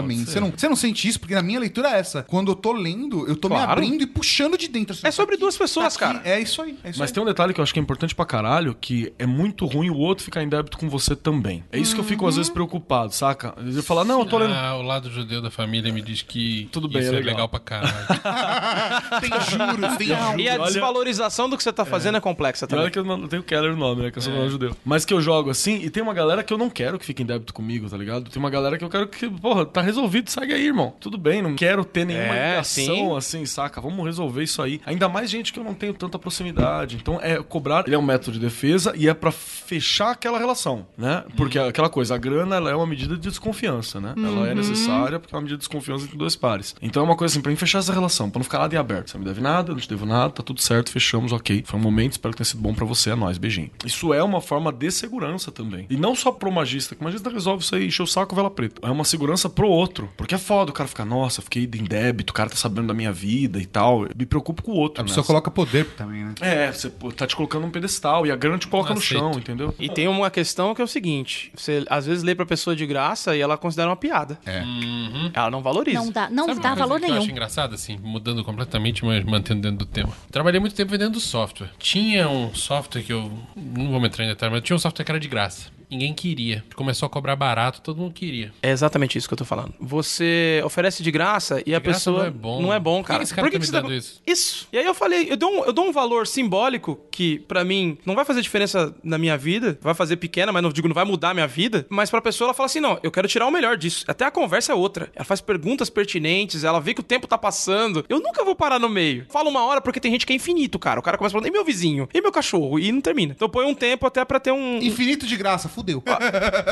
tem que haver uma. Ó, já aconteceu o seguinte comigo. Vortex, né? Nunca É, eu não sei se já aconteceu com vocês. Eu li pra um cara, mas já dizia assim: isso não tá Tem fazendo o menor sentido. é isso? É mais que isso. Aí eu virei pra ele no final e falei assim: Você não acredita em porra nenhuma que você perguntou pra mim, né? Aí ele deu um sorrisinho e falou: Só queria aprender como você lia. Eu falei: "E Você não aprendeu. Porque você não deixou eu ler? Entendeu? Porque você, pra saber como eu leio, você tinha que deixar a gente ter uma conversa real. Agora, se Você não você. conectou, né? Ah, mas eu achei que você não acertou nada. Cara, você perguntou um monte de mentira. Eu mesmo tava lendo e pensando: Que porra, que papo é esse isso aqui de maluco.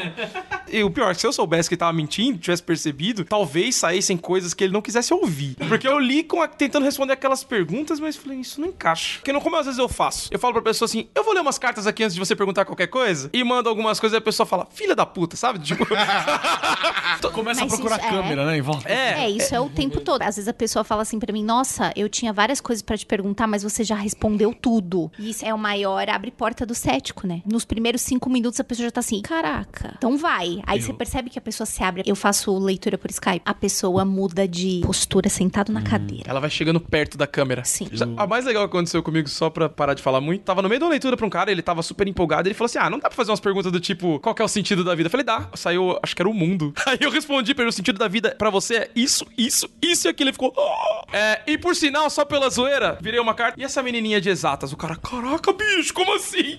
tipo, essa menininha de exatas foi muito. Foi muito preciso, Meu lado né? quebrada mesmo. Eu fiz uma leitura esses dias pra uma amiga que ela falou assim: Keller, tudo bem? Eu falei, tudo, Falei, tal. Ela falou assim: você tem como ler tarô e tal? Eu falei, vamos. Você quer presencial? Como é que você quer fazer? Falou assim: ah, eu uma coisa que eu tô meio envergonhado. Eu falei, então é, precisa falar? Eu falei, pode ser, mas se não quiser falar nada, tá tudo bem. Posso abrir na moral? Ela falou, pode. Eu fui, fui inventei uma leitura, falei, então a situação é essa, uma coisa que você se sente insegura pra lidar e tal. Você diante da questão, você tá pronta pra isso, mas não sei o que lá. A outra é putaria. Aí ela falou, caralho, como assim? Aí foi levando, tal, tal, tal. Era um convite pra participar de uma parada. ela não sabia o que, que ela, que atitude que eu tomo? Aí eu falei, ah, toma seu cu, né, irmão? Deu uma na leitura lá tal, e ela, eu falei assim, você tá pronta, você é legal, vai abrir teus horizontes, a outra você vai só cogitar e blá blá blá. Aí eu sei lá o que ela escolheu. Mas foi bem legal porque foi tipo assim, vamos ver, vamos na parada, né? E é possível também tirar assim, né? Agora, o jeito que eu acho mais legal, aí, aí vocês me dizem se eu tô ficando muito maluco, mas eu gosto de ler sem carta, sem nada. É o tipo de coisa que talvez eu ainda não tenha treinado o suficiente, um dia eu vou conseguir fazer isso a meu bel prazer, mas não acontece normalmente. É de processo de tarô é tão maluco que de repente eu consigo enxergar os símbolos Tipo, tá vendo uma estante de livro assim. e aí eu começo a ler a parada. Eu começo a fazer isso fazendo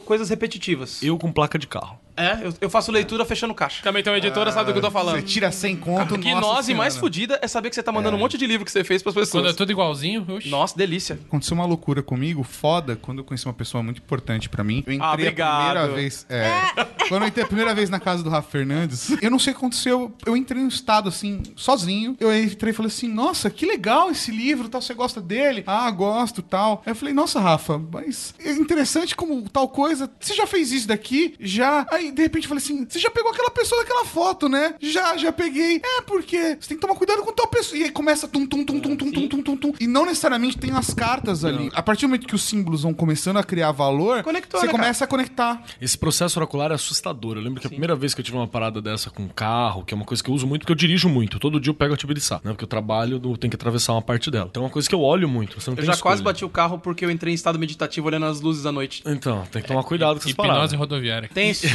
É verdade. Eu acredito. E aí teve uma parada assim que a primeira vez que eu fui foi alguns anos depois de eu ter lido Hunter, The Reconning, do Mundo das Trevas, Sim, né? claro. E aí eu falei, caralho, cuzão, porque Hunter é essa aí, né? Você tá um dia indo levar a trabalhar, tá ligado? E de repente, tipo, sua mãe vai ser morta. Você vê na, você olha pro par... Aí você olha de novo pra parede e tá escrito assim, seja, seja bem-vindo a Suzana. É, Eles vivem. Aí eu fiquei, caralho, cuzão. Ruim é quando bate, né? Se não bate, tudo bem, eu tô louco. Ruim é quando bate. A White Wolf é o maior curso de magia que existe. Enorme, né? Agora velho? assim, vou fazer uma pergunta. Qual foi a situação que você teve ou que você ouviu falar de uma leitura em que ela era extremamente perigosa? A situação era muito grave que a pessoa tava expondo e você ou alguma coisa que você falou: "Nossa, eu tenho que pensar muito pra responder isso, eu tenho que ser eu responder na manha, porque vai dar ruim". Eu tive uma que eu vou bem esconder muita coisa que a pessoa pode ouvir. Mas eu tava numa situação de depressão muito forte e queria ouvir uma coisa, né? Quando você tá na leitura, queria ouvir uma coisa na leitura que não ia sair na leitura, que não tava saindo na leitura, entendeu? Uma coisa que não tava lá. Ela queria olhar ou ver algo que não estava ali. E aí você tem que falar e você tem que ver e não bater com a expectativa é difícil. Porque também tem aquela coisa que às vezes a pessoa tá esperando um produto, né? Tá esperando um produto que ela quer ouvir, que ela quer ter. E não foi. E eu vi que tinha uma questão ali de melhora ou piora da condição. Não sei se ela ia fazer bem A leitura era a condição. esperança dela. Leitura da esperança. E aí, brincar com esperança é foda. A minha cara. dica sobre cortar a carta é essa. Eu vejo que aquela pergunta não pode ser respondida, eu falo, essa pergunta não pode ser respondida mais. Eu faço igual o Yu-Gi-Oh! foda-se. Eu travo a pergunta e falo, você só pode perguntar pra mim daqui a um ano. A pessoa fica tipo, hã? Tipo, mas é, É uma ótima resposta. Lida com isso. É uma ótima resposta. Lida com isso que essa pergunta você sabe a resposta. Essa dica eu vou levar pra vida, hein? Eu não jogo pra namorada e quem tá se relacionando comigo. Porque já abri e falei, puta, velho. Mas qual que foi a sua tipo a do Keller? Ah, como foi a minha reação? Não, qual foi a Mas zique puta velho o quê? Eu abri o jogo e falei. Estou sabendo demais, né? Não, é, não, não, não tô sabendo demais do tipo, nossa, vai foder minha relação. Pô, e esse cara aqui que você tá pegando, hein? Eu vi merda. no baralho cigano que o cara que eu namorava na época tava me traindo. Ai, não, isso é, isso é punk. Na hora que eu tava tirando um bagulho pra ele. Um dia eu conto o dia que eu vi. Aí eu mas olhei é- e falei, Sabia se era loura, tá morena. bom. E o baralho cigano devia estar balindo de alegria, né? Porque Sim, adora contar essas merdas. Por, que, por que, que eu não gosto de jogar pra pessoa com quem eu tô me relacionando intimamente? Como qualquer relação, tá? A gente sempre usa máscaras e é natural. A gente escolhe pras pessoas que a gente gosta e as pessoas que a gente se relaciona, o que, que a gente quer mostrar e o que a gente não quer mostrar. E é perigoso você mostrar algo, às vezes, de outra relação, entendeu? Por exemplo, sei lá, se eu mostrar a máscara filho pra minha esposa, isso pode foder a parada. Eu acho que o tarô às vezes acaba saindo de uma forma muito crua e nem sempre você sabe qual faceta você vai trazer dentro da Você tá conversa. envolvido é O foda. tarô é Picasso com uma navalha, É, né? e, e aí, cara, você tá jogando pra pessoa com que está envolvida, você vai ver ela de um jeito que você não vai desver. E não tem como desver. Não existe isso. Não tem voltar atrás, não tem rewind, não tem reconstruir. E aí, às vezes, você fala assim, putz, eu admiro essa pessoa por conta disso, disso, disso, mas tal coisa que eu gosto dessa pessoa não é assim. E aí acaba, sabe? Porque faz parte do processo de relacionamento a projeção do que você projeta na pessoa. Às vezes ela nem é uma pessoa inteligente, mas você projeta que ela é inteligente. Quando você vê que ela não é, isso pode acabar. Tem vários fatores. E a culpa é tua. E a culpa é sua. Você que leu, você que aceitou. Eu concordo. Achei uma excelente percepção do onde pode dar ruim. E você, Ju, qual- não precisa ser de tarô, mas de qualquer oráculo que você trabalha que você falou, ih, fudeu. É, Também não vou entrar em muitos detalhes, mas uma pessoa me procurou e ela estava muito interessada em dar o próximo passo na vida dela. Isso significava ir para outro país. espero que ela não faça parkour. Próximo passo é abismo. Eu encontrei Ah, o saiu um abismo, louco, né? dá o próximo passo na boa. Boa sorte. E aí eu fiz a tiragem de runas e deu tudo assim muito redondo pra ela ir embora. Como isso tem a ver com o rolê universitário, ela falou assim: "Olha, eu também estou pleiteando uma bolsa pra minha companheira ir comigo, porque vai ser pago". E todos os possíveis ela foi falando, dá pra ir desse jeito, dá pra ir desse jeito, dá pra ir desse outro. E todos eles deram que a pessoa não ia junto. E no último deu que era assim, tipo, a pessoa tava com uma inveja muito foda dentro. E, tipo, isso ia cagar com tudo. E aí, como é que você escolhe as palavras pra falar pra pessoa, né? Aí você fica, você tem aqueles segundos de falo, não falo, como é que eu falo? O que é uma merda. O que é uma bosta. Tô me sentindo na- no almoço da firma dos oraculistas, que a gente troca ideia de coisa de fora. Merda. É, e depois de um tempo. E depois de um tempo eu fiquei sabendo que essa pessoa realmente mudou de país e terminou o casamento. O foda é que a gente fala, né? Isso que é. Mas eu vou contar uma que eu não vivi. Que eu assisti rolar nesse negócio do teatro do tarô. E era o almoço entre os arcanos, né? Aí todo mundo fala, ah, eu lidei com isso. Eu tava ali contando. Eu tô no carro, as pessoas só me perguntam por que não conseguem dirigir. Tipo, não- super engraçado. E tinha muito a ver sobre quem elas eram. Era demais. Mas esqueça isso. Uma amiga minha, a Mali, tava fazendo a justiça. Aí chegou uma moça pra ela e falou assim: Olha, eu não sei mais a quem recorrer. Imagino que a justiça possa me ajudar numa situação como a minha. Eu sou casada com um policial. E, e esse policial, ele é gay e finge pra todo mundo que não é. E ele me usa pra fingir que não é. Só que se esse fosse o problema, tava tudo bem. O problema é que ele faz o seguinte: ele leva os caras na minha casa e faz eu assistir transando com ele. Só que eu não quero. Ele me força a assistir. E disse: se eu fizer qualquer coisa, contar pra qualquer colega dele que ele é gay, ele vai matar alguém da minha família e incriminar essa pessoa, ou simplesmente incriminar pra ela ficar presa, ou eu mesma. E eu não posso fazer nada, não posso separar dele. Ele me leva nos lugares pra me mostrar como esposa, mas até nesses lugares eu vejo que ele tem outros policiais que ele já levou em casa e eu não sei como lidar e eu não aguento mais isso. O que que eu faço? Bom. Que beleza. Ele, Liga pra ele- polícia. ele falou que vai me matar. E a gente tinha, ó, deu ruim, a gente chama lá o cara que tá organizando e ele marca uma leitura com essa pessoa. Foi o que ela fez, bicho. Falou: olha, na boa, acho que melhor você pegar aqui, ó. Você ganhou uma leitura grátis com fulano de tal, tá aqui, e trocou uma ideia com ela. E assim, olha, melhor você se acalmar. E Eu faria a mesma coisa. Acho que é uma situação que não dá pra você ler num evento, em que é melhor. Não, é. Tem que ser mais centrado. Sabe? Do tipo, vamos. Você A- tem uns dois mil reais pra te comprar umas armas frias e um porta-malas bem grande. Aquele boteco. Resolvo rapidinho. Tem um boteco perto de uma estação famosa aqui em São Paulo que tem um bar de matadores de aluguel. Aí, ó. Olha aí, Fica a depois você me aí. apresenta. É, aí a leitura de tarô Vamos da... encerrar? Esse é um bom plot. pro- Esse é um bom plot pra um filme, hein? Saiu o arcano aqui, o pistoleiro da ZR. Você tinha que ver a minha cara Meu professor de teatro marcou um encontro comigo lá uma vez, que ele ia fazer laboratório pra um filme, mas ele não me falou o que que era. Aí eu fui lá, sentei e falou assim: "Tio, hoje você vai ter aula de como que é laboratório de teatro. Esse aqui é o fulano de tal, ele é matador. Aí eu olhei assim e começou a conversar com o cara, pagou uma cerveja pra ele fazer um matador. E eu, eu assim no canto, olhando, caralho, cuzão, onde é que eu vim parar? Que rolê é esse? Pergunta: qual arcano é o pistoleiro do ZL? Pô, cara, não sei. que é mago, hein? Eu pensei nos menores, cara, porque ele resolve coisas assim práticas. Tá, ok. Pensei, sei lá, um cavaleiro de, de paus, assim, que é pistola, né, cara? Cavaleiro de espadas também. Não, mas ele é mais racional, ele não vai fazer isso. É de paus, mano, que resolve, pode pá, tá ligado? O cara chega assim. Só a grana, é só o... E o status de fazer a parada, É, entendeu? É só resolver. pelo status, Vamos né? resolver no, no pau mesmo. Isso. Make sense, make sense. Tá bom.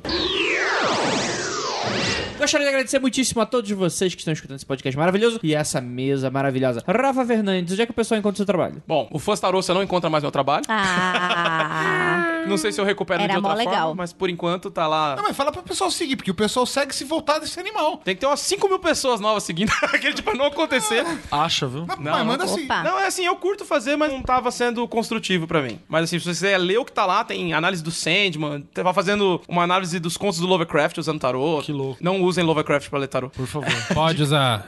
Não use. Só se você manjar muito de Lovecraft, aí você usa. Bom, sou da editora Draco. A maior parte dos meus trabalhos você vai encontrar em editoradraco.com. Eu sou roteirista de quadrinhos, né? Meus trabalhos o que tem mais a ver com o Magicano, acho que é o Demônios da Goethe, que tem inclusive uma intro do nosso amigo aqui, Vinícius. E tem um conto de um ouvinte nosso, tá lá também. Exatamente. E é um convite para as pessoas fazerem igual essa desse quadrinho. Isso, sim. Façam igual essa, criança. Ah, Vocês ah. não vão se arrepender. O quadrinho é bem interessante, acho que foi uma coisa. É porque a gente tava fazendo uma coleção de horror cósmico e a gente pegou a mitologia do Robert Chambers em O Rei Amarelo, pegou a mitologia do Lovecraft em Despertar de Cthulhu. Eu não tenho. E meio que a gente acabou fazendo uma mitologia de horror cósmico que eu nunca tinha visto eles sendo usados assim. Aí saiu a Dark Song, saiu uma parte de coisa depois. Falei, olha lá, velho. Tô no hype, tô É, no o hype. Hereditário, quando saiu, eu falei, caraca, que massa, a gente fez bem antes. Agora, se você gosta de histórias policiais, eu fiz um quadrinho chamado Ditadura no Ar, que é o meu Fantástico. trabalho mais famoso. Pra quem gosta aí de questões mais políticas, mas sem... com uma história mesmo, envolvente, que conta a história de um cara que a namorada dele é presa pelo DOPS, e ele começa a investigar o que aconteceu com ela, ele é fotógrafo de um jornal, e a coisa vai se desdobrando e vai mudando ele e o que tá em volta dele. Mas, em geral, meus quadrinhos são de ação, terror, fantasia, ficção científica, cyberpunk. Rafa Fernandes no Twitter, por favor. Com PH. PH. Com PH, obrigado. Nossa, tem um back vocal. Pior do que eu pensei, com PH, mas eu fiquei quieto. E no Instagram, eu, não acredito que é. Rafael Fernandes e S no final, que é o meu sobrenome secreto. E é isso, galera. Muito obrigado. Foi um ótimo O S é de secreto. Simone. é, podcast. Fiquei muito feliz. Fazia tempo que eu queria participar. Eu não ouço muitos podcasts que me atrapalham na hora de escrever.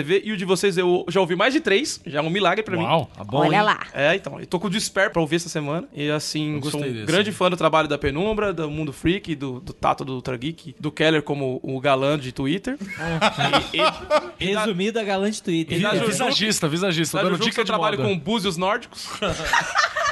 Os nórdicos. Eu acho que você tem que comprar búzios e Eu fazer... vou colocar na minha bio do Twitter. Tá, pro- tá prometido. Você precisa ver A como- menina que mexe com os búzios Isso é nórdicos. alterar a realidade, galera.